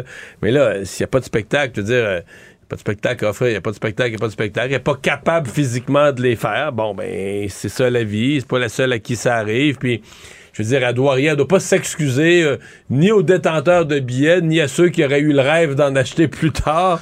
Non, elle pas doit du pas s'excuser, elle doit dire, ben, regardez, je m'occupe de ma santé, puis euh, si je suis, dès que je serai encore capable, ou si je suis encore capable, ben, croyez à ma passion de retourner sur scène. Ben oui. Mais j'ai toujours l'impression, ben, euh, peut-être qu'elle est- peut-être qu'il y a certains de ses fans qui réagissent comme ça ou qu'il y a des gens sur les réseaux sociaux qui y font des reproches puis que c'est pour ça qu'elle mais moi j'ai toujours l'impression qu'elle s'excuse de quelque chose moi j'ai le goût de dire ben non eh, excuse-toi pas là. je veux dire tu peux pas tu peux Prends pas le temps qu'il faut, ben oui, Céline. puis- puis puis la vague d'amour est venue, Mario, d'absolument partout Ah, ben oui, aujourd'hui. ben oui, ben des messages, que ce soit dans la, la classe politique, là, tout le monde ou presque à l'Assemblée nationale aujourd'hui lui a rendu hommage. Le premier ministre, le ministre de la Culture qui sont allés de messages. Les deux qui ont un lien avec Charlemagne, hein, d'où elle vient. Le C'est le comté du premier ministre, l'Assomption, entre autres. Et le ministre de la Culture qui vient aussi de cet endroit-là. Donc, on a rendu toutes sortes de messages. Et aussi à l'international, la chanteuse Gwen Stefani qui lui a écrit, la designer Donatella Versace et plusieurs autres là, qui ont tenu quand même à envoyer un message à Céline pour lui souhaiter un prompt rétablissement puis souhaiter de la revoir là, sur scène puis surtout en forme le plus tôt possible. Donc, faudra voir. Puis c'est, c'est spécial parce que ça- on, on- on prend mal en compte comment Céline c'est des retombées économiques aussi chaque fois qu'elle fait des spectacles. On calculait aujourd'hui, selon des données qui ont été fournies par Billboard, entre autres, et le EEG Live, quand elle a fait à l'époque à Las Vegas 1141 représentations, en tout, elle gé- généré 875 millions de dollars. En tout et partout avec les donc ventes. Céline qui peut plus chanter c'est un ralentissement économique Ben oui, c'est complètement fou. C'était 114 millions de dollars par année pour la ville de Las Vegas de retombées économiques. 114 millions par année. En tout, juste Céline elle-même, sans compter les produits dérivés, les t-shirts et tout ce qui vient avec. Vraiment, Céline, là, que ce soit au plan humain, au plan musical, au plan financier, ça va laisser tout un trou et on espère pour elle et pour ses fans qu'elle puisse revenir On le plus tôt possible. souhaite la meilleure des chances Actualité. Tout savoir en 24 minutes. On l'attendait aujourd'hui, mise à jour économique du ministre des Finances, Éric Girard, qui a fait euh, quand même un meilleur, pas un meilleur coup de pomme, un aveu d'inquiétude qui plane au ministère par rapport à l'année 2023, là, incertitude économique, mais il y a un scénario de récession qui a dû être élaboré par le Ouais. gouvernement. il travaille, il travaille sur deux, deux scénarios là. Ouais, scénario, mettons, optimiste, puis un Mais plus ça- pessimiste. ouais, scénario optimiste d'une croissance pour l'année de 0,7 là. C'est quand même très, très, très modeste comme croissance. Une- par rapport ce qui était prévu, c'est une grosse révision à la baisse des scénarios de croissance. Mais il y a aussi le scénario d'une récession où la croissance économique pour l'année serait de moins 1 et scénario de récession moins 1% pour toute l'année, ça pourrait vouloir dire que la première moitié de l'année serait quand même euh, ralentissement important parce que la plupart des experts semblent penser que dans la deuxième moitié d'année 2023, ça devrait reprendre progressivement. Donc, si on finit l'année à moins 1, ça veut dire que le début de l'année va avoir été euh, plutôt, euh, plutôt difficile. Et pour se préparer à tout ça, là, comme ça avait été promis pendant la campagne électorale, on prévoit une aide aux 70 ans et plus qui vont recevoir jusqu'à 2000 dollars en crédit d'impôt remboursable pour le soutien des aînés. Donc ça passe de 411 à 2000, c'est quand même assez massif. Ça va être versé à plus d'un mi- 1,1 million d'aînés au Québec. Ça va être traité sur leur déclaration de revenus 2022. C'est quand même un coût important, 8 milliards sur 5 ans que ça va coûter cette mesure-là. Mais ils n'auront pas tous le montant maximal, par exemple. là. Non, non, c'est- ça. Ceux qui ont des meilleurs revenus vont avoir un montant, mais moindre que le 2000. 2000, c'est vraiment pour ceux qui ont le montant maximal. Exactement. C'est un crédit d'impôt. Par contre, d'un autre côté, hein, le crédit d'impôt pour les activités des aînés, lui, on l'annule complètement. Donc, on va donner d'une main, mais reprendre de l'autre. faut comprendre que depuis 2014, là, cette mesure fiscale couvrait de 20% les frais d'inscription à certaines activités pour les aînés. C'est à peu près 2 millions de dollars par année que ça coûtait au gouvernement. Donc, faut comprendre que entre le 2 millions par année ou les, milliards qui sont dépensés dans la nouvelle mesure, on a, c'est marginal par rapport à ce qu'on redonne de ce côté-là. Donc, on veut aider les aînés à faire face à cette inflation galopante, mais surtout contexte économique qui est assez inquiétant. Pour aller chercher de l'argent d'un autre côté, on va emboîter le pas à Ottawa du côté de Québec en taxant les produits du vapotage, mesure qui pourrait rapporter jusqu'à 40 millions de dollars par année dans les coffres de l'État selon les calculs du ministre Girard. Et on a confirmé aussi, encore une fois, même ça avait déjà été dit, même sur nos ondes, je me souviens, si je me souviens bien, que M. Girard avait annoncé qu'il n'y aurait pas de nouveau chèque aux contribuables en 2023. Par contre, il y a une indexation là, à l'inflation de toutes les tables, c'est-à-dire autant les tables d'impôt, donc les, les seuils, etc. d'impôt, tout ça est indexé, mais aussi les prestations sociales euh, jusqu'au chèque d'aide sociale qui est augmenté de 6,5% Exact, 6,44% pour être bien exact, dès le nouvel an, sur tous ces programmes d'assistance sociale. Donc, ça va venir aider justement là, de, à indexer tous ces prix qui n'avaient pas bougé. Les prix avaient bougé plutôt, mais pas les, pas de cette prestation d'aide qui venait aider beaucoup de Québécois. On dit que c'est à peu près là, 2,3 milliards de dollars par année qui va être dépensé pour cette nouvelle mesure-là. C'est quand même la plus forte indexation de ces mesures depuis 2002. Hein, puis on... C'est quand même massif là, par rapport, par exemple, si vous pensez, ouais. 2022, c'était 2, 2 points quelques pourcents d'augmentation. Donc, ça a beaucoup changé. Donc, euh, on se prépare d'un côté du, du ministre Girard. Toi, comment tu vois ça, Mario? Ben, moi, une des, mesures- une des choses que j'ai trouvé intéressante, c'est que le gouvernement a recommencé euh, à parler de gestion des dépenses. C'est pas trop ambitieux. Mais quand même, on dit on veut un plan d'optimisation, euh, euh, taille de la fonction publique, nombre de fonctionnaires. Donc on dit si on pouvait réduire de 1% Donc c'est très minimal, mais c'est comme si le gouvernement de la CAQ a été élu avec cet objectif d'efficacité de l'État. Puis là, en cours de mandat, ben là, il y a eu la COVID, puis on a tout oublié ce qu'on était en train de faire avant. Puis là, ben, en, cours, en cours de COVID, il a fallu embaucher du personnel, etc. Ouais. Donc là, la taille de l'État a grossi, les dépenses ont, ont augmenté considérablement. Donc là, dans l'après-COVID, dans cette mise à jour, on revient, on recommence. Je dis pas que c'est ambitieux comme programme, mais on recommence à parler du thème euh, des, euh, des réductions de dépenses. Donc ça, j'ai vu que c'était une bonne note. Pour le reste, ça me paraît sage, là, parce que c'est sûr que les gens vont dire, ah ben, la, la plupart des entreprises, des banques, tout ça, prévoient une récession. Donc, le ministre est plus optimiste que les autres. Mais là, excusez-moi, le ministre des Finances, il a comme pas le choix d'être plus optimiste que les autres. Parce que lui, s'il se met à dire que c'est sûr qu'il y a une récession, puis s'il se met à être pessimiste, il provoque la, ré- la- la- la récession. Ouais, faut, c'est toujours fragile, hein, Oui, l'économie. oui, parce que si, si le ministre des Finances, en fait, imaginez si tous les ministres des Finances du Canada ou du- des, des provinces du Canada ou de. de- euh, Ça s'en vient, la marde s'en vient, ben oui. ça va pas bien se passer. Ben, C'est sûr qu'il va une récession, les gens vont se mettre à arrêter de dépenser, ils vont avoir peur, ils vont dire hey, tous les ministres des Finances de tous les pays du monde vont annoncer une récession, ça va être épouvantable, ça va être un carnage. Et donc les gens vont provoquer la, ré- la récession en arrêtant de dépenser, en arrêtant de vivre normalement. Ils vont provoquer la récession. Donc le ministre des Finances doit toujours euh, tempérer, Euh, il doit toujours être un peu plus optimiste, même en, en disant oui, oui, on prépare des scénarios de récession, ça pourrait arriver, mais il doit toujours un petit peu plus optimiste que les autres. Tout savoir en 24 minutes. Aujourd'hui, le gouvernement Legault a rappelé à l'ordre les PDG des CIUS et des CIS dans la foulée des multiplications des cas personnels de soignants ayant été suspendus après avoir consommé de la nourriture qui est destinée aux patients. On se souviendra de la fameuse toast au beurre de pinot qui avait été mangée par une, euh, une infirmière dans un CHSLD qui avait ça été fait boule de neige, là.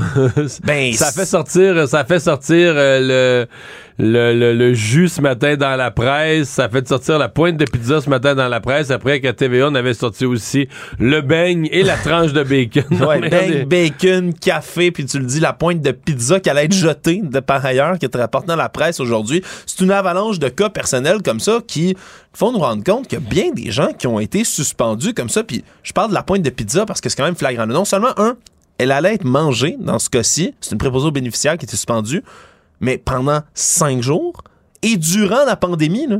Ça n'arrive pas dans, dans les derniers jours où on a encore besoin de bras, encore besoin de personnel, il y a des virus respiratoires partout, on comprend. Mais en plein milieu du carnage de la pandémie, Mais le beigne, la, suspension de 30 jours pour le beigne 30 aussi étant, était en pleine pandémie. là. On- au moment où on disait je contribue, les gens retraités revenaient au travail, on cherchait du monde. On en avait à l'interne et on les suspendait pour des semaines. À cause de ça. Euh, par contre, ce matin, euh, à LCN, je parlais à une avocate en droit du travail qui donnait quand même un contrepoint de vue qui disait quand tu le prends isolément, ça a l'air ridicule, comme je disais à quelqu'un, pour, mettons, un beigne. Mais elle dit, si tu fixes pas de règles claires, là, puis que tu as de la Mm. nourriture, tu as un frigidaire, ben, ça sera pas gérable. là. Si un a le droit de prendre un beigne, mais l'autre a le droit de prendre un beigne, puis là, ben, je veux dire, tu vas ouvrir le frigidaire des, des, des, des usagers, puis il n'y aura jamais une graine de nourriture. là. Les, tu sais, mettons, tu as un plancher de, de, de, de 40, 50, 60 employés sur l'étage, sur 3-4 quarts de travail. Non, on ils comprend. Vont, ils vont vider tous les jus, toute la nourriture, ils vont tout vider tout le temps, et là, ça va devenir un problème. Donc, c'est peut-être peut-être qu'on a vu ça plus simple que c'était, mais c'est certain qu'en cas de, de, de- mettre des avertissements clairs, des interdictions, des avertissements, mais de mettre son personnel en suspension quand on a tant besoin de monde, c'est quand même difficile à expliquer. Et le ministre Dubé lui a indiqué que le ministère de la Santé et des Services sociaux allait effectuer une recherche détaillée pour savoir ce qui s'est passé dans chacune des situations. Donc, on verra s'il va y avoir d'autres suspensions comme celle de la dame qui avait mangé une toast au beurre de pinot qui vont être finalement renversées. Le Québec a présenté aujourd'hui à l'Assemblée nationale le plan immigration du gouvernement et on apprend, entre autres, que cette année, on a accueilli près de 69 000 nouveaux immigrants au Québec. C'est dû, entre autres, au rattrapage de la pandémie parce que pendant qu'il y avait la pandémie, mais il y avait non seulement des délais administratifs au fédéral qui étaient importants, puis la fermeture des frontières qui a causé beaucoup de retard. la fermeture des aéroports, tout ce que tu veux, là, c'était pas une bonne période pour l'immigration. Il y avait 18 000 personnes et des poussières qui n'avaient pas pu obtenir leur résidence permanente. Donc, on a rectifié le tir cette année. On va quand même maintenir la cible pour l'an prochain et les autres de 50 000 nouveaux résidents permanents en 2023, on, dont 66% connaîtraient le français dans le plan qui est prévu. Mais tout de même Mme Fréchette, la ministre de l'immigration, qui a parlé du fait que ce 69 000 personnes cette année, ça démontre qu'on est quand même capable d'en accueillir plus au Québec si on est bien capable de les envoyer dans les régions. Entre autres, on dit qu'en 2022, c'est 78 des immigrants qui étaient économiques et qui parlaient le français, donc dans, dans cette proportion-là. On veut augmenter, on se souviendra, la proportion des migrants qui parlent en français d'ici 2026 à 100 pour le gouvernement. Je j'ai quand même l'impression que la nouvelle ministre, elle a un petit peu ça à l'esprit, elle a un petit peu ça en tête, là, de... la CAQ s'est engagée à des seuils à 50 000, mais elle, est, elle vient du monde des chambres de commerce où il y avait... peut-être même que François Legault, on dirait qu'il y a un petit quelque chose. Je suis convaincu que quand tu rencontres en privé les gens des chambres de commerce, ça leur dit oui, on essaie de voir en respectant le français ou on a cherché les francophones. Mais est-ce qu'on dit 50 000 plus bas pour avoir l'air après ça de se péter Bethel en augmentant les seuils? Ouais, ou, encore, tu sais, il y avait l'hypothèse qui avait circulé là, il y a une couple de semaines de dire, ben là, est-ce qu'on pourrait régulariser des travailleurs français hmm. euh, ou d'autres pays francophones, mais c'est beaucoup des gens de la France qui sont déjà ici, qui ont un travail, les régulariser, mais pas les compter dans les 50 000 en disant, ben là, eux, un, ils étaient déjà ici, ils ont déjà un travail, puis ils parlent déjà la langue. Donc, ils, on les compte pas comme dans les 50 000 qu'on a intégrés. Mais tu vois, j'ai l'impression qu'on cherche des petites façons comme ça, dans le fond, d'avoir un peu plus que le, que le 50 000, évidemment avec les pressions du, du marché du travail. Savoir et comprendre. Tout savoir en 24 minutes. Une autre journée, un autre euh, simili-scandale qui vise Pierre Fitzgibbon, le ministre de l'Économie et de l'Énergie, qui encore une fois va peut-être être la cible d'une enquête de la commissaire à l'éthique, du moins c'est ce que les oppositions ont réclamé. Tout ça pour une partie de chasse sur une île privée, l'île de la province, au centre du lac Memphrey-Magog, avec des riches hommes d'affaires. Ben, pas n'importe quelle partie de chasse, là. Le faisan. On va chasser le faisan. C'est comme... Euh, pas comment dire, c'est comme le loisir des millionnaires, tu sais, la chasse aux faisans avec le corps français qui. C'est pas la pêche à perche chaude sur, euh, sur, sur, un sur en chaloupe, en chaloupe, en sweatpants avec un vieux t-shirt là. Non non. Tu sais parce qu'il y a un costume, il y a un uniforme. Là. Ok, l'uniforme de chasse avec les bottes. L'uniforme de chasse, je pense qu'il y a un petit chapeau à plumes. Oui oui oui. ok. Ah, je, faisais des blagues, mais c'est vrai. Ben, ce que je comprends, c'est qu'à l'île de la province, c'est un groupe de, gens très riches. Ils font venir des faisans de l'Ontario, ils les installent là, puis c'est la vraie. C'est très théâtral. Ils font la vraie affaire. C'est ce qu'on raconte, là. Moi, je l'ai jamais vu, j'ai jamais assisté. Euh, Pierre Fitzgibbon, ça fait 20 ans qu'il chasse avec eux. Il dit que ça fait 20 ans qu'il fait ça. Oui, Ouais, c'est ce qu'il expliquait d'ailleurs là à, à sa défense aujourd'hui lorsque questionné par les journalistes. Il a répondu quand même avec sa sa flegme habituelle, si on veut. Euh, ben, c'est flegme, mais euh, et elle est toute vous faire foutre aussi, qui, qui est jamais tellement agréable pour les journalistes. Je suis pas sûr qu'ils s'aident.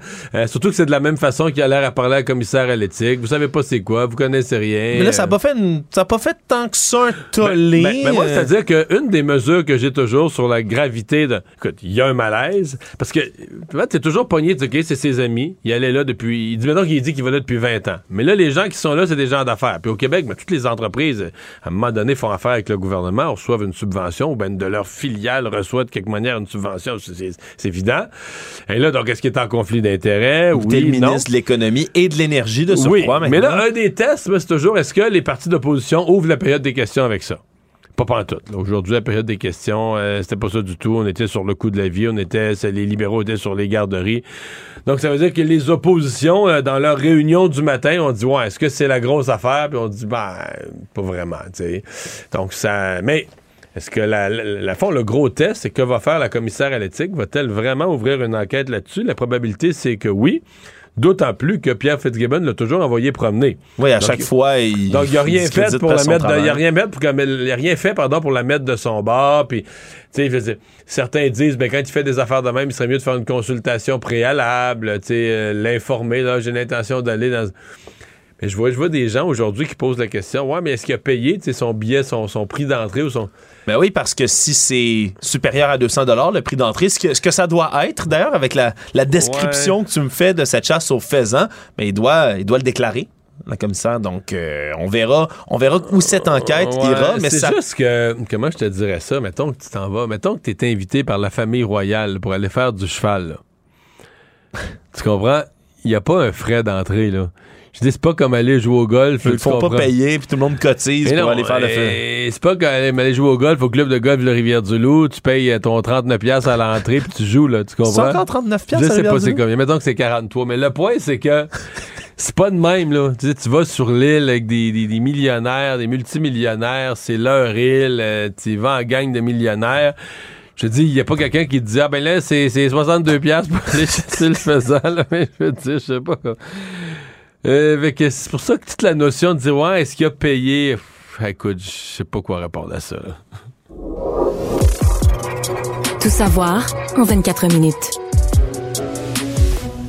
Une histoire assez incroyable parvient de l'université de Sherbrooke. Un étudiant qui était furieux de se voir pénalisé par un retard en classe se serait attaqué à, à son professeur, ni plus ni moins, parce qu'il faut comprendre, lundi cette semaine, Vincent Dallaire, 26 ans, qui est en génie, un étudiant de la faculté de génie, se présente dans son cours. T'as bien dit qu'il est en génie. T'as pas dit qu'il est un génie. Je n'ai pas affirmé ça et l'histoire le prouvera. T'as dit il est en génie. Ouais, parce qu'il il- il débarque dans son cours, est en retard et comme c'est la norme, eh bien, il se fait déduire des points, obtient une pénalité parce qu'il est arrivé en retard au cours. Et là, il se serait fâché contre son professeur, serait devenu agressif, aurait balancé son ordinateur portable au sol, l'ordinateur du prof, j'entends, et aurait même eu une bousculade avec son professeur. Donc, se fait montrer la porte. Le lendemain, Ouais, est moi, si convoqué. j'avais lancé mon portable au sol, j'aurais pas été content. Non, moi non plus. Beaucoup pas content. Là. Beaucoup pas content, c'est le cas de le dire. Et là, se fait convoquer le lendemain au secrétariat de la, de la faculté des, des affaires étudiantes et rencontré par un certain monsieur Giguère. Et là, la discussion tourne à l'agressivité verbale, aurait vraiment été menaçant envers monsieur Giguère. Et donc, on le somme de quitter son bureau tout de suite et est expulsé de là.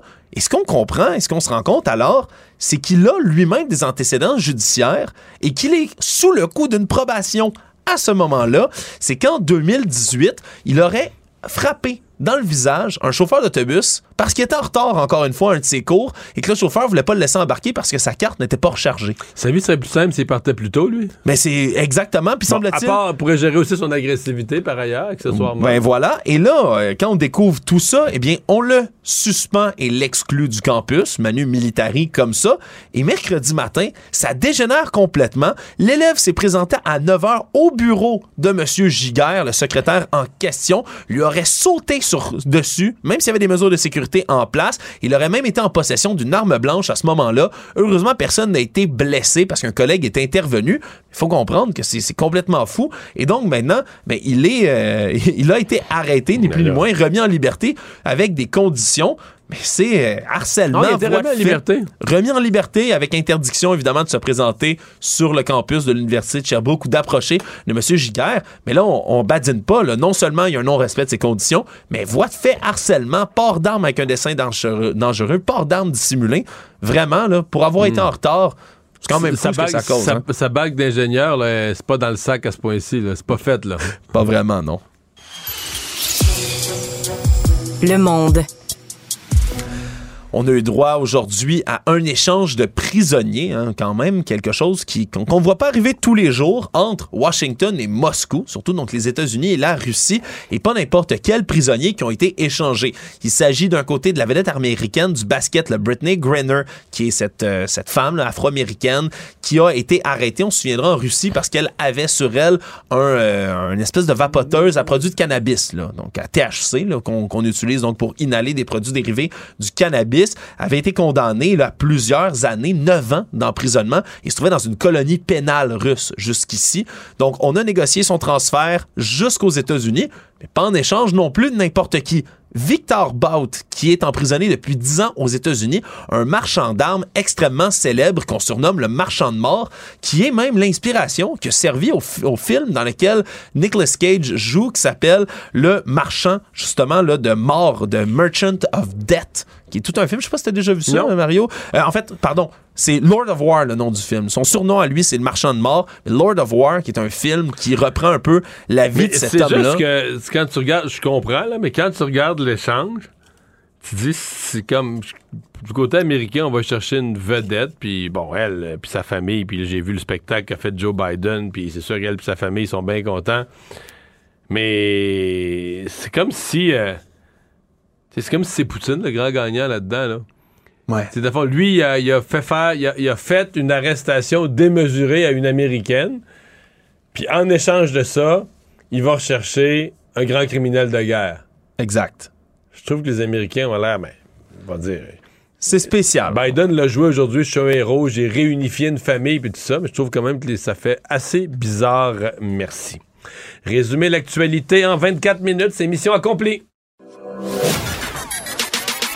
Tout savoir en 24 minutes. Un nouvel épisode chaque jour en semaine. Partagez et réécoutez sur toutes les plateformes audio. Disponible aussi en audiovisuel sur l'application Cube et le site cube.ca. Une production Cube Radio. Écoutez Antoine Joubert à l'animation du balado Le Guide de l'Auto, la référence de l'industrie automobile. Disponible sur l'application et le site cubradio.ca. Carfax Canada est fier de rouler aux côtés du balado Le Guide de l'auto. Évitez les problèmes coûteux avec un rapport d'historique de véhicule de Carfax Canada. Visitez carfax.ca. La Banque Q est reconnue pour faire valoir vos avoirs sans vous les prendre. Mais quand vous pensez à votre premier compte bancaire, tu sais, dans le temps à l'école, vous faisiez vos dépôts avec vos scènes dans la petite enveloppe. là. Hmm, C'était bien beau. Mais avec le temps, à ce compte-là vous a coûté des milliers de dollars en frais, puis vous ne faites pas une scène d'intérêt. Avec la Banque Q, vous obtenez des intérêts élevés et aucun frais sur vos services bancaires courants. Autrement dit, ça fait pas mal plus de scènes dans votre enveloppe, ça. Banque Q. Faites valoir vos avoirs. Visitez banqueq.ca pour en savoir plus. Ici Ricardo. Et Émilie, marchand d'IGA. On a envie de vous inspirer à bien manger. À moins de 5 la portion. Suffit de repérer les produits valeurs sûres et de les cuisiner avec une de nos recettes. Les valeurs sûres, c'est bien pensé, hein? Bien sûr! Détails sur IGA.net. Casse-tête, devinette, mots croisés. Mario Dumont a la solution à tout.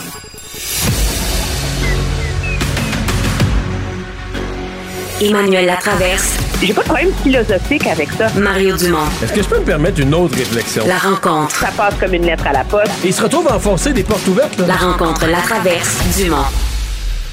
Bonjour Emmanuel. Bonjour. Parlons d'abord euh, du ministre Pierre Fitzgibbon. Qu'est-ce que tu retiens de cette euh, saga du jour euh, qui a envoyé un petit peu promener tout le monde, euh, qui a les, les- les- les journalistes, qui en veut visiblement au Journal de Montréal pour cette partie de chasse euh, assez particulière, là, la chasse euh, aux faisans sur une île privée. Écoute, un loisir de millionnaire dans un club de millionnaires, puis un monde auquel il appartient, là. Et moi, je suis vraiment triste, Mario, parce que je voudrais le voir habillé dans son costume traditionnel. Caroline, moi au aussi, si tu savais, là, tu- là, là, de là, là, tu me rejoins, tu sais pas pour comment. La dignité de la vie du faisan avec le corps, tu sais. Je le sais. Ça doit être beautiful. Non, puis le chien, le chien, puis le corps français au départ, puis toute la tradition, Ah. puis tout ça. Ça serait beau. Écoute, moi, je, je comprends, M. Fitzgibbon, de trouver ça euh, agaçant, de hum, qu'il y a cette impression qu'il n'a pas droit à une vie privée. OK? Si M. Fitzgibbon, c'est millionnaire du Québec, sont ses chums, qui va à la chasse avec eux depuis des années, est-ce qu'on devrait vraiment le lui interdire maintenant qu'il est ministre? Écoute, on interdit aux gens qui deviennent juges à la Cour suprême de côtoyer des tonnes de personnes qu'ils voyaient avant et ils ont une vie monacale parce qu'ils sont à la Cour suprême. C'est le prix à payer quand tu vas à la Cour suprême. Est-ce que ça doit être le prix à payer quand tu vas en politique que soudainement tu dois être complètement détaché du milieu dont tu es issu? Moi, je suis pas prête à aller jusque-là. Je pense que ça prend des gens de tous les horizons en politique. Ça prend pas juste des avocats puis des comptables. Puis tant mieux si un homme d'affaires hyper prospère euh, accepte de se lancer en politique. Mais il faut trouver une façon de codifier ça. Le, problème avec M. Fitzgibbon, c'est qu'objectivement, c'est quand le Journal de Montréal a appelé, son attaché de presse avait répondu M. Fitzgibbon participe à cette partie pêche depuis 20 ans. Ce sont des amis qu'il côtoie depuis 20 ans. Il a droit à une vie privée. Pareil, c'est mieux que de dire, écoutez, si vous avez des questions sur la chasse aux faisans, M. Fitzgibbon va être prêt à parler à votre chroniqueur de chasse et pêche. Je veux dire, il y a une arrogance là-dedans. Ah, ben non, c'est envoyé. Mais c'est le principe, c'est pour ça que j'ai commencé en disant il envoyé promener tout le monde. Ça, ça, dans ma tête, son attaché de presse, au nom du ministre, envoie promener le journaliste, tout simplement. C'est ça que c'est, là. Oui, puis il le fait encore aujourd'hui. Il aurait pu tenir le même euh, point de presse en mettant les mêmes points sur les i, euh, sans euh, traiter les gens qui posent des questions comme, euh, tu comme des gens de mauvaise foi qui comprennent pas qui sont juste des losers. Là, oui, mais qu'est-ce qu'ils y connaissent, eux, à la chasse aux faisans? Là? ils sont jamais allés dans une partie de chasse comme ça, là? Avec les chiens. mais, tu sais, si tu voulais présenter. Il est aussi l'artiste de son propre malheur. Ouais. Moi, je comprends que ça l'emmerde, ces affaires-là, mais il y a une chose très simple à faire. Hein? Ça s'appelle que quand, avec tes chums, la date de la partie de faisant est fixée au euh, week-end de l'Action de grâce, là, ben, t'appelles la commissaire à l'éthique prends rendez-vous avec elle. Tu lui expliques que tu vas à cette partie pêche-là depuis X, Y, Z. Tu t'entends avec elle sur c'est quoi les termes. Puis merci, bonsoir. Après ça, quand le Journal de Montréal appelle, tu es capable de dire Ah, ah moi j'ai là, OK. Là, C'était prêt à prouver, ouais.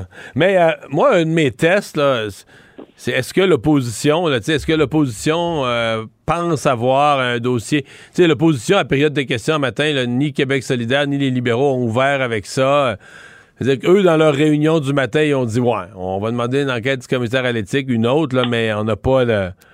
On n'a pas de la méga matière entre les mains. C'est moi, en tout cas, c'est la lecture que j'en ai fait. L'opposition n'a même pas a même pas senti, on va dire, le, une faiblesse, comme un requin qui sent l'odeur du sang. Non, puis les gens, c'est sûr qu'il y a plein de zones grises qui sont malaisantes là-dedans. Là.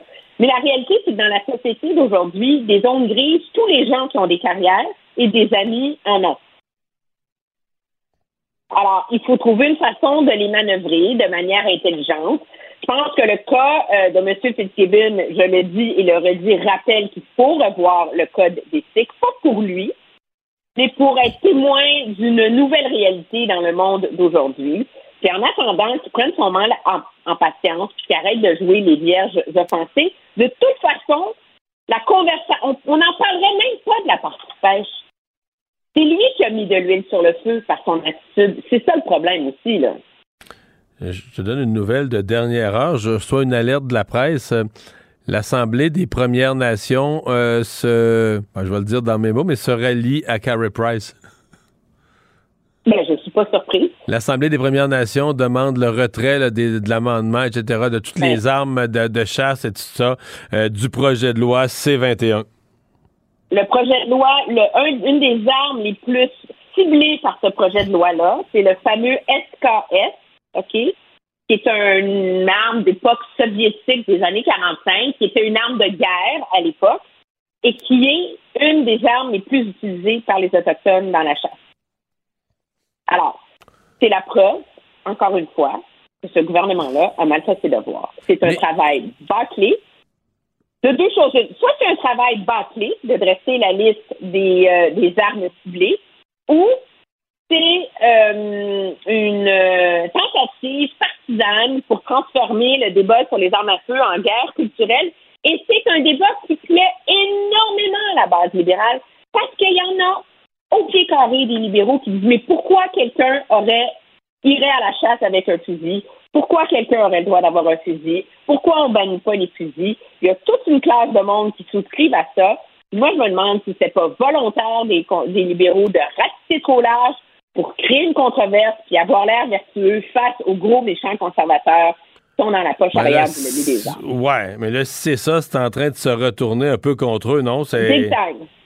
Ils l'ont raté, là. Sur l'hôtel de la réconciliation. De toute façon, Comment tu peux dresser un truc où tout le dilemme, c'est de tracer la ligne entre une arme de guerre et une arme de chasse, et que tu n'as pas pensé, avant de soumettre ta liste, d'aller consulter les nations autochtones?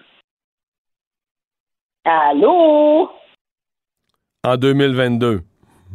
Ben, tu sais, c'est aussi ça la réconciliation, là. C'est supposé, euh, c'est pas seulement d'être excusé, c'est pas, c'est aussi de, de tenir compte dans ta prise de décision des impacts de tes politiques sur les communautés autochtones.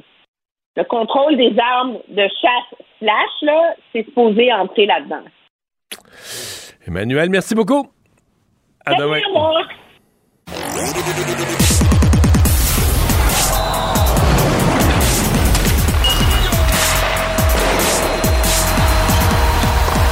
Jean-François Barry, un chroniqueur pas comme les autres. Salut Jean-François. Salut Mario. Alors, euh, il y a du mouvement chez le Canadien, des retours, des blessés, des nouvelles. Ouais, le Canadien, donc, était de, de retour à l'entraînement. On sait que ça va aller juste à samedi pour euh, le prochain match. Donc, Drouin et Hoffman étaient sur la patinoire. Fait que ça, c'est quand même une bonne nouvelle parce que là, euh, l'infirmerie commençait à se garnir tranquillement. Par contre, il était avec un chandail sans contact. Alors, à mon avis, euh, on va pas voir euh, Drouin et Hoffman samedi. Là, entre patiner et jouer des matchs de la Ligue nationale de hockey, c'est euh, Excuse-moi. Drouin, Drouin, on avait su, c'était-tu une main, un br- est-ce qu'on avait su, haut du corps? Ce serait les côtes. Côtes, abdomen, là, quelque chose comme ça. Euh, ça n'a jamais été comme confirmé, mais le- le- ce qui est sorti, là, mm, disons, par les gens qui suivent euh, le Canadien, ce serait dans ce coin-là. Ah, Hoffman, lui, quand même, abdomen. qui avant sa blessure, qui était un peu réveillé, il avait marqué quelques buts, quelques Ouais. jeux.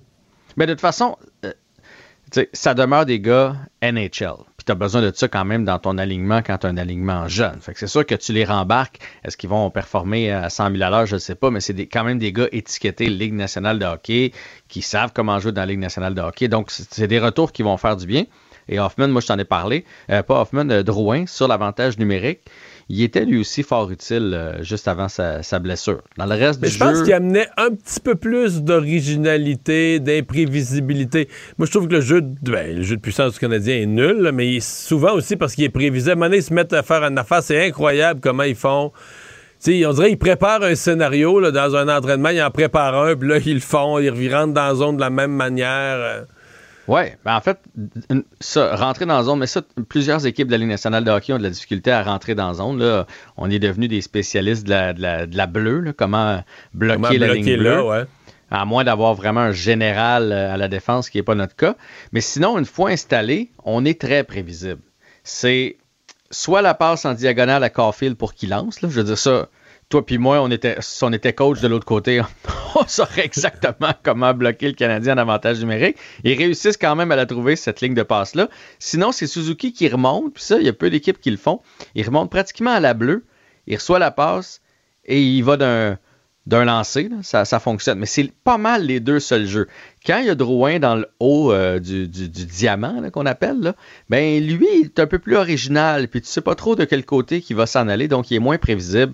Ben, il, est, il est plus difficile à jouer pour euh, les défensives adverses. Fait que, mais de toute façon, comme je te dis, là, on les attend pas C'est pour pas en fin de de suite. semaine. En tout cas, je serais très surpris. Savard et euh, Monahan n'étaient toujours pas sur la patinoire. Dans le cas de Monahan, on le sait, c'est un peu plus inquiétant. Et l'autre chose, c'est Madison qui, après 30 minutes, a quitté l'entraînement. Mais on n'a pas de nouvelles de pourquoi il a quitté l'entraînement, mais c'est- sûr que c'est un inconfort, là, parce que s'il n'y a pas d'inconfort, il n'y a aucune raison. Là, euh, on n'a pas su que sa femme était sur le point d'accoucher ou quelque chose. Là. Fait qu'il n'y a aucune raison pour laquelle il quitterait l'entraînement. Fait qu'on va suivre le dossier de près, même si c'est pas notre préféré. Euh, reste que Ouais. ce sera un autre soldat qui tombe au pont. On a aussi des nouvelles de l'état de santé d'un joueur qui nous intéresse, c'est les Pingouins de Pittsburgh. Et ça, c'est une très bonne nouvelle. Christopher Le Temps, euh, on le sait, a fait un AVC. Euh, pas de séquelles. On espérait qu'il n'y en ait pas non plus. Il avait recommencé à patiner la semaine dernière, mais tout seul. Puis euh, même euh, le coach avait dit que le psychologue sportif avait dit laissez-les aller sur la patinoire. C'est tout seul, là, mais juste pour. Ça va y faire du bien là, de toucher à la glace, tout ça mentalement. Mais là, aujourd'hui, il était de retour à l'entraînement avec ses chums et avec un chandail euh, full practice. Là. Ah ouais? Il pouvait. Oh, oui. Euh, on pense même qu'il peut peut-être jouer le prochain match. Sinon, dans les prochains jours, il va être de l'alignement du- des Penguins de Pittsburgh. C'est, il est chanceux.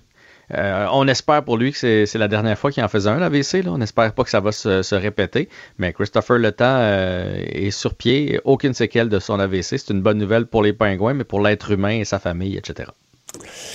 Tu te poses une question. euh, ce dont il est question, c'est du développement des jeunes, jeunes, jeunes, jeunes. là, de la- de- et ce qui est mieux pour eux, parce que le Kraken a décidé, euh, c'est clair, Shane Wright, lui, s'en va euh, pour le, le- le camp du championnat mondial junior. Ouais, il a été prêté par son équipe. Et tu te demandes, est-ce que le Canadien devrait faire la même chose avec Slavkovski? Ouais, puis il n'est pas tout seul, là, Shane Wright. là. Euh, Philippe, euh, Philippe Méchard, son compatriote slovaque, qu'on a repêché en fin de première ronde chez Ouais. les Canadiens de Montréal. Bon, ben, c'est officiel, il s'en va rejoindre la Slovaquie. Euh, Clark, qui est une recrue avec euh, Los Angeles. Gutner, qui est une recrue avec l'Arizona, s'en vont aussi avec euh, Team Sauf Canada que. Slavkovski, dans toutes les recrues de l'année passée, pour dire que c'était le premier choix au repêchage, là, mais c'est le seul qui a joué essentiellement, à part une suspension, mais il a joué tous les matchs. C'est le seul qui est régulièrement entré dans son équipe. C'est le plus régulier, effectivement. Mais pour moi, le, pour moi, je, là, je sais pas ce que toi t'en penses. Moi, ça fait pas de doute, je l'envoie. Ah ouais? OK. Moi, je trouve que c'est une expérience. Le championnat mondial junior, comme ça, c'est une, c'est une expérience euh, extraordinaire pour les jeunes. L'année passée, il l'a vécu, mais il l'a vécu dans un environnement euh, aseptisé à cause de la COVID. Donc, il pourrait aller vivre ça, euh, être le leader de son équipe, être apprendre à être le premier centre, apprendre à prendre soin des, autres alentours, pas le premier centre, mais sur la première ligne, apprendre à prendre soin des autres alentours de lui, euh, jouer 20 minutes, jouer les grosses minutes, l'avantage numérique, les fins de match, etc., etc., etc. Moi, je pense que ça peut juste être formateur pour Juraj Slavkovski. Et c'est pas comme si le Canadien est en position de, un, vouloir faire les séries à tout prix, et ne pas être capable de performer si Slavkovski est Non, pas c'est ça que j'allais te dire. Là. Mettons que le Canadien était dans une lutte pour les séries. Tu sais, Slavkovski, il a une belle contribution. Il a, il a contribué Oui. un but important cette semaine, mais c'est pas comme une pièce maîtresse de l'équipe que tu dis si on l'a pas, euh, ni pour les mises au jeu, ni en avantage, ni en désavantage numérique. C'est pas une pièce clé d'aucune phase du jeu. Il est remplaçable présentement là, là-dessus. Ben, tu sais, c'est souvent du 11 minutes, 12 minutes que Martin Saint-Louis lui donne. Fait que je pense que tu peux faire monter un Raphaël Hervé Pinard, puis il peut très bien faire le, le- le travail pour un deux semaines. On parle de deux semaines, là. On parle pas là, d'une. Il est pas parti pour deux mois. Là. Mais je vais te poser Fait une question. Oui. Si on lui laisse, mettons qu'on le rencontre, puis on lui laisse le choix totalement à lui, Hmm. qu'est-ce qu'il dit? On le sait-tu? Moi, je pense qu'il veut rester dans la Ligue nationale de Ah hockey. ouais, à cause de l'argent, tout ça, puis l'image de la Ligue nationale de hockey, puis Ouais, puis, tu sais, je veux dire, la, Slovaquie sera quand même pas euh, l'équipe que tout le monde voit comme, comme gagnante. Euh, fait que tu peux aller. euh, ça se peut qu'ils perdent euh, monnaie 5-1 contre le Canada. Tu sors pas nécessairement bien de ça. Là, les comparatifs vont repartir avec. euh, si Shane Wright a deux buts dans cette partie-là. tout ça, je pense qu'il va préférer. c'est le plus prestigieux des prestigieux, c'est la Ligue nationale de hockey. C'est pas comme si on lui demandait d'aller aux Olympiques. Euh, là, ça serait peut-être différent. Mais aller au championnat mondial junior, il doit avoir l'impression, lui, qu'il a fait le tour. Mais moi, je pense que pour son développement, c'est une bonne chose. Puis tu sais, euh, est-ce que tu as vu hier la performance de Tage Thompson? Non. Le joueur des, des de Buffalo qui a réussi 5 buts, une passe euh, hier. C'est un, grand, là, comme un- même plus grand que Slavkovski, 6 et 6. Ben lui, là, c'est un gars, attends un petit peu que je trouve ton âge exact. Je me souviens, le dernier match de Buffalo contre le Canadien, il était tannant en tabarouette. Quand son, quand son trio était sur la glace, ça était toujours dans la zone du Canadien. En échec avant, il ne ressortait pas. Exact. Bon, lui, il a 25 ans. A été repêché par les euh, Blues de Saint-Louis, puis on l'a laissé aller dans l'échange de O'Reilly. Puis tant mieux pour les Blues, ça leur a permis de gagner une Coupe Stanley, puis c'est pas, c'était pas nécessairement la pièce maîtresse. OK? Euh, puis là, il est arrivé à Buffalo, puis on s'est demandé si on s'était pas fait avoir, euh, parce que bon, première saison Buffalo, 12 points en 65 parties. Après ça, 14 en 38. Et à partir de l'année passée, là, il a, clutché. là. 68 en 38, dont 38 buts. On vient de le signer à long terme. Et là, cette année, ça va très bien. Il y a 21 buts en 26 parties. Là. Mais il en a fait C'est- 5 hier soir. Il en a fait 5 hier soir, dont 4 en première période. Et de plus en plus, il est dans les, les, les faits saillants de la soirée parce qu'il se la passe entre les jambes. C'est impressionnant de voir ce- que ce gars-là Et, la de- conclusion de ça, c'est quoi? C'est qu'il faut pas espérer toujours qu'un joueur se développe à 18 ou 19 ans? C'est en plein ça. C'est sur le long terme, Slavkovski. C'est une autre grande bébite. Tu vois que son patin n'est pas tout clair, un peu comme, comme Tage Thompson. Mais fait qu'il faut lui donner le temps. Fait que moi, je me dis, c'est formateur d'aller là. Il vit des expériences. Et puis quand il, arri- quand il va arriver à 22, 23 ans, ben c'est là qu'on veut l'avoir à son plein potentiel. Fait que je trouve qu'il y a un comparable là. On n'a pas besoin de lui tout de suite, tout de suite, tout de suite. Faisons-y prendre un bagage d'expérience. Parce que peut-être que le Canadien ne sera pas en série. Fait que la seule médaille pour laquelle il va pouvoir se battre cette année, c'est peut-être celui, celle des championnats mondiaux juniors. Ouais, le reste à savoir, est-ce que son pays, euh, son pays d'origine, la Slovaquie, va avoir une équipe pour s'en aller dans la ronde des médailles. Mais ils sont pas, sont pas euh, ridicules. C'est quand même un bon pays. Non, non, il de devrait être dans, dans le milieu. Fait qu'il peut capable, il est capable de faire la différence pour faire balancer des, des matchs d'un côté À ou de l'autre. moi, je trouve ça, je trouve ça intéressant. Hey, merci Jean-François. À demain. Salut, à demain. Écoutez Antoine Joubert à l'animation du balado Le Guide de l'Auto, la référence de l'industrie automobile. Disponible sur l'application et le site cubradio.ca. Carfax Canada est fier de rouler aux côtés du balado Le Guide de l'auto. Évitez les problèmes coûteux avec un rapport d'historique de véhicule de Carfax Canada. Visitez carfax.ca. La Banque Q est reconnue pour faire valoir vos avoirs sans vous les prendre. Mais quand vous pensez à votre premier compte bancaire, là, tu sais, dans le temps à l'école, là, vous faisiez vos dépôts avec vos scènes dans la petite enveloppe. là. Hmm, C'était bien beau. Mais avec le temps, à ce compte-là vous a coûté des milliers de dollars en frais, puis vous ne faites pas une scène d'intérêt. Avec la Banque Q, vous obtenez des intérêts élevés et aucun frais sur vos services bancaires courants. Autrement dit, ça fait pas mal plus de scènes dans votre enveloppe, ça. Banque Q. Faites valoir vos avoirs. Visitez banqueq.ca pour en savoir plus. Ici Ricardo. Et Émilie, marchand d'IGA. On a envie de vous inspirer à bien manger. À moins de 5 la portion. Suffit de repérer les produits valeurs sûres et de les cuisiner avec une de nos recettes. Les valeurs sûres, c'est bien pensé, hein? Bien sûr! Détails sur IGA.net. Il nage avec les mots des politiciens comme un poisson dans l'eau. Mario Dumont. Pour savoir et comprendre. Cube Radio.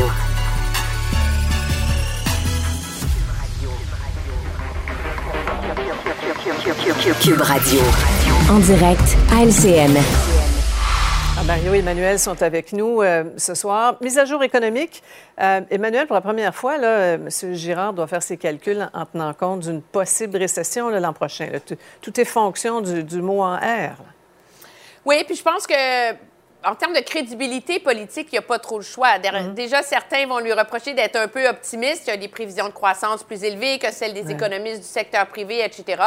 Là, en incluant dans son cadre financier le coût d'une récession pour euh, les finances publiques, mais en vérité, ce que ça fait, c'est que ça lui, ça lui achète une marge de manœuvre si jamais euh, les choses vont mal pour pouvoir euh, s'ajuster et pas se faire reprocher au mois de mars prochain qu'il n'aura pas venu, vu voir venir les coûts. Mhm. Dans le contexte, Mario, comment vont les finances du Québec? Ben, les finances du Québec sont, sont plus à, l'ordre qu'à d'autres époques. Là, euh, on revient parce que je, je repars de la CAC là, 2018, lorsqu'ils sont élus la première fois, il y a une volonté de réduire la taille de l'État, le nombre de fonctionnaires, etc. Et ça, ça a été abandonné. Dans tout ce qui a changé avec la pandémie, ça a été complètement abandonné. Et euh, au contraire, là, on reproche euh, dans les milieux économiques, financiers, on reproche à François Legault d'avoir quand même été très dépensier. L'Institut économique qui montrait des chiffres encore, sais, parmi les premiers ministres les plus dépensiers de l'histoire du Québec. C'est toujours la pandémie qui explique ça. Euh, là, donc, on revient dans aujourd'hui dans la mise à jour avec une volonté de contrôler les dépenses, ne serait-ce que 1% de réduction des dépenses, mais au moins, on remet ça à l'ordre du, jour- du jour. Ça, je pense que c'est euh, que c'est plutôt sain là, de la part du, du ministre des Finances. Oui. Dans, dans les mesures là, de- très concrètes qui touchent les, les gens, là, les aînés vont profiter d'un crédit d'impôt bonifié au printemps. Euh, Emmanuel, le gouvernement va de l'avant, malgré l'incertitude. Oui, mais je pense que s'il y a une reconnaissance là-dedans que s'il y a une classe de la population qui n'a pas les moyens de, de bonifier son revenu face à l'inflation, c'est bien les aînés. Puis contrairement à l'histoire des chèques, ça, c'est une mesure qui est ciblée. Ce ne sont pas tous les aînés qui vont le recevoir, ce sont les aînés euh, qui ont un revenu en bas de 64 000 par année. Et le montant euh, de crédit d'aide, dont est vraiment euh, proportionnel au revenu, ce qui fait que la part du lion, là, de ce milliard et demi de dollars que le gouvernement dépense va vraiment aller aux aînés les plus vulnérables. Ça, justement, c'est le genre d'intervention ciblée que plusieurs auraient voulu voir à plus grande échelle d'un gouvernement qui, finalement, a fini par envoyer pas mal de chèques plutôt électoralistes pour des Ouais. raisons qu'on connaît. Ouais. Mario, euh, il y, y a une donnée dont M. Girard doit tenir compte qui est assez affolante, le nombre record de postes vacants. Près de 250 000 emplois qui n'étaient pas comblés au deuxième trimestre de 2022, une hausse de 85% depuis 2019. Ouais, et ça, on va vivre avec ça pour des années. En fait, c'est ce qui fait, Ouais. c'est ce qui fait qu'on n'a pas si peur de la récession. Parce que les pertes d'emplois qui habituellement viennent avec le mot récession qui fait qu'on en a si peur, puis des familles, euh, tu sais, où la, la mère ou le père de famille il arrive à table, puis là, ben, on a eu une réunion après-midi au bureau, puis on congédié 200 employés, puis moi, je suis fait partie du lot, j'ai perdu ma job, puis on n'en trouvera pas d'autres. C'était ça, les récessions des années 80, 90. Alors là, on se dit, ben, dans le fond, c'est probablement des postes, ça fait bizarre à dire, mais c'est des postes vacants qui vont être éliminés. Des entreprises qui disaient, ben, moi, j'embaucherais 50 soudeurs de plus, vont dire, oups, récession. On, mais on, on mettra pas à pied ceux qu'on a. C'est très, très improbable, là, dans l'état actuel, la difficulté de trouver de la main-d'œuvre, que les entreprises vont mettre à pied les employés qu'ils ont. Il y aura peut-être quelques faillites, là, mais donc on n'est pas trop inquiet pour le marché du travail, ce qui fait qu'on se dit, même s'il y avait une récession telle que décrite, probablement qu'elle va faire moins mal à monsieur, madame, tout le monde que les nouvelles de l'année 2022 hausse des taux d'intérêt, augmentation du coût de la vie. Probablement que les nouvelles de cette année ont fait plus mal aux ménages ordinaires qu'une éventuelle récession. C'est inhabituel là, ce qu'on Ouais. vit, mais c'est ça pareil. Ah oui, complètement. C'est du jamais vu. Parlons du, euh, de notre super ministre et de la chasse aux faisans sur euh, une île privée qui appartient à des, des connaissances d'affaires qui reçoivent des subventions euh, publiques, baptisée la gang du lac. Alors, pour M. Fitzgibbon, aucun conflit d'intérêt. Ton analyse là-dessus, Emmanuel?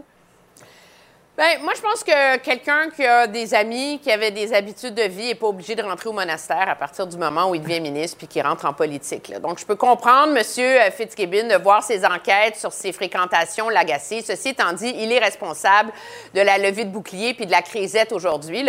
Quand des questions ont été posées, son bureau avait répondu clairement ce sont des amis que M. Fitzgibbon voit depuis des années. C'est une vieille habitude. Et si lui avait répondu ça sans traiter les journalistes comme des imbéciles et des nigauds, on n'en serait pas là. Ce qui fait mal à M. Fitzgibbon, c'est son mépris pour la pertinence des enjeux éthiques. Ouais, dans ce sens-là, ça valait la peine de sortir la réponse de l'attaché de presse euh, du ministre, là, qui- bon, qui a répondu aux journalistes qui, qui voulaient en savoir plus. Euh, bon, une entrevue sur la chasse aux faisans avec le chroniqueur chasse et pêche du journal. Euh, Nous sommes très disposés euh, à l'offrir. Mario, il y, a- il y quand même des, des questions qui se posent. là. Et les questions, c'était le ministre a-t-il payé pour sa partie de chasse? Qui l'a invité? Est-ce qu'il a déclaré l'activité à la, à la commissaire à l'éthique? Est-ce que ce ne sont pas des, des gestes qu'il aurait dû poser quand on connaît le passé de M. Fitzgibbon et les tapes sur les doigts qu'il a eues? Parce que tout ça est un peu compliqué. Euh, euh, oui, puis euh, je vais ajouter ce que Manuel disait sur sa façon de traiter les journalistes, la commissaire à l'éthique aussi, qui a toujours envoyé la, promener la commissaire à l'éthique, puis elle ne sait pas comment ça marche, puis elle connaît pas ça le monde des affaires. Fait que, tu sais, il y a un côté envoyer promener tout le monde. Euh, par contre, tu sais, mettons, est-ce qu'il a payé, qu'il a payé là, sa, sa partie de chasse? Parce que, sais, tu vas sur une île de millionnaires qui se font un sport de millionnaires entre millionnaires, puis lui, il fait partie du club. Je veux dire, il n'y a pas un prix d'entrée comme au club de golf de Rivière-du-Loup, tu payes 39$, piastres, tu vas jouer ton 18, là. Je veux dire, Oui, c'est pas... ça. non, mais, tu sais, c'est le genre d'activité où tu dis, OK, est-ce qu'il a payé? C'est peu. Tu sais, il fait partie de ce club. Sais, on s'entend que si tu veux, te tu veux devenir chef du parti puis avoir l'air du gars qui fait les loisirs de monsieur, madame, tout le monde. La chasse aux faisans, avec le corps le matin, le corps français pour faire la petite musique, puis les, les habits traditionnels, puis tout ça. Je sais pas comment. Tu sais, on est dans un- une affaire là, de d'élite, de, de, de, Oui, de on plus haut niveau. On Mais a hâte de voir les photos, d'ailleurs. Hey, qu'on aimerait part. ça voir les photos. Non, mais je veux dire, il appartient à ce monde-là. Il est dans son monde. Fait qu'il y a un côté dans le personnage, euh, pour le meilleur et pour le pire. Il est à prendre ou à laisser. Tu veux avoir quelqu'un qui connaît vraiment le monde des affaires, qui fait des deals, tu l'as. Euh, Ouais. Tu t'es pogné avec Mais, des problèmes Mario, de, reviens- de- de commissaire à je- je l'éthique, tu sur- les as. Je reviens sur les gestes, Emmanuel, là, de base de prudence qui n'auraient pas dû être posés Mais il y en a un avant très d'aller à la chasse aux faisans avec ses Monsieur amis. Trudeau qui s'est fait remettre sur le nez un voyage à Noël chez l'Agacan, quand il fait des voyages, qu'il loue des maisons ou quoi que ce soit, maintenant il appelle le commissaire à l'éthique à Ottawa. Il se fait donner la bénédiction éthique, puis après Voilà. ça, quand les journalistes posent des questions, il dit Ah, regardez, il n'y avait pas de problème. C'est ça. Peut-être que ça de la prévention. devrait s'en Hein? inspirer, tu sais. Bon, on va peut-être donner deux, trois idées. Merci beaucoup, à vous. Au revoir. Au revoir. Au revoir. Ah, voilà, c'est ce qui met un terme à notre émission d'aujourd'hui. Euh, Je vous souhaite une bonne fin de journée. C'est Antoine Robitaille qui s'en vient. À demain. Cube Radio.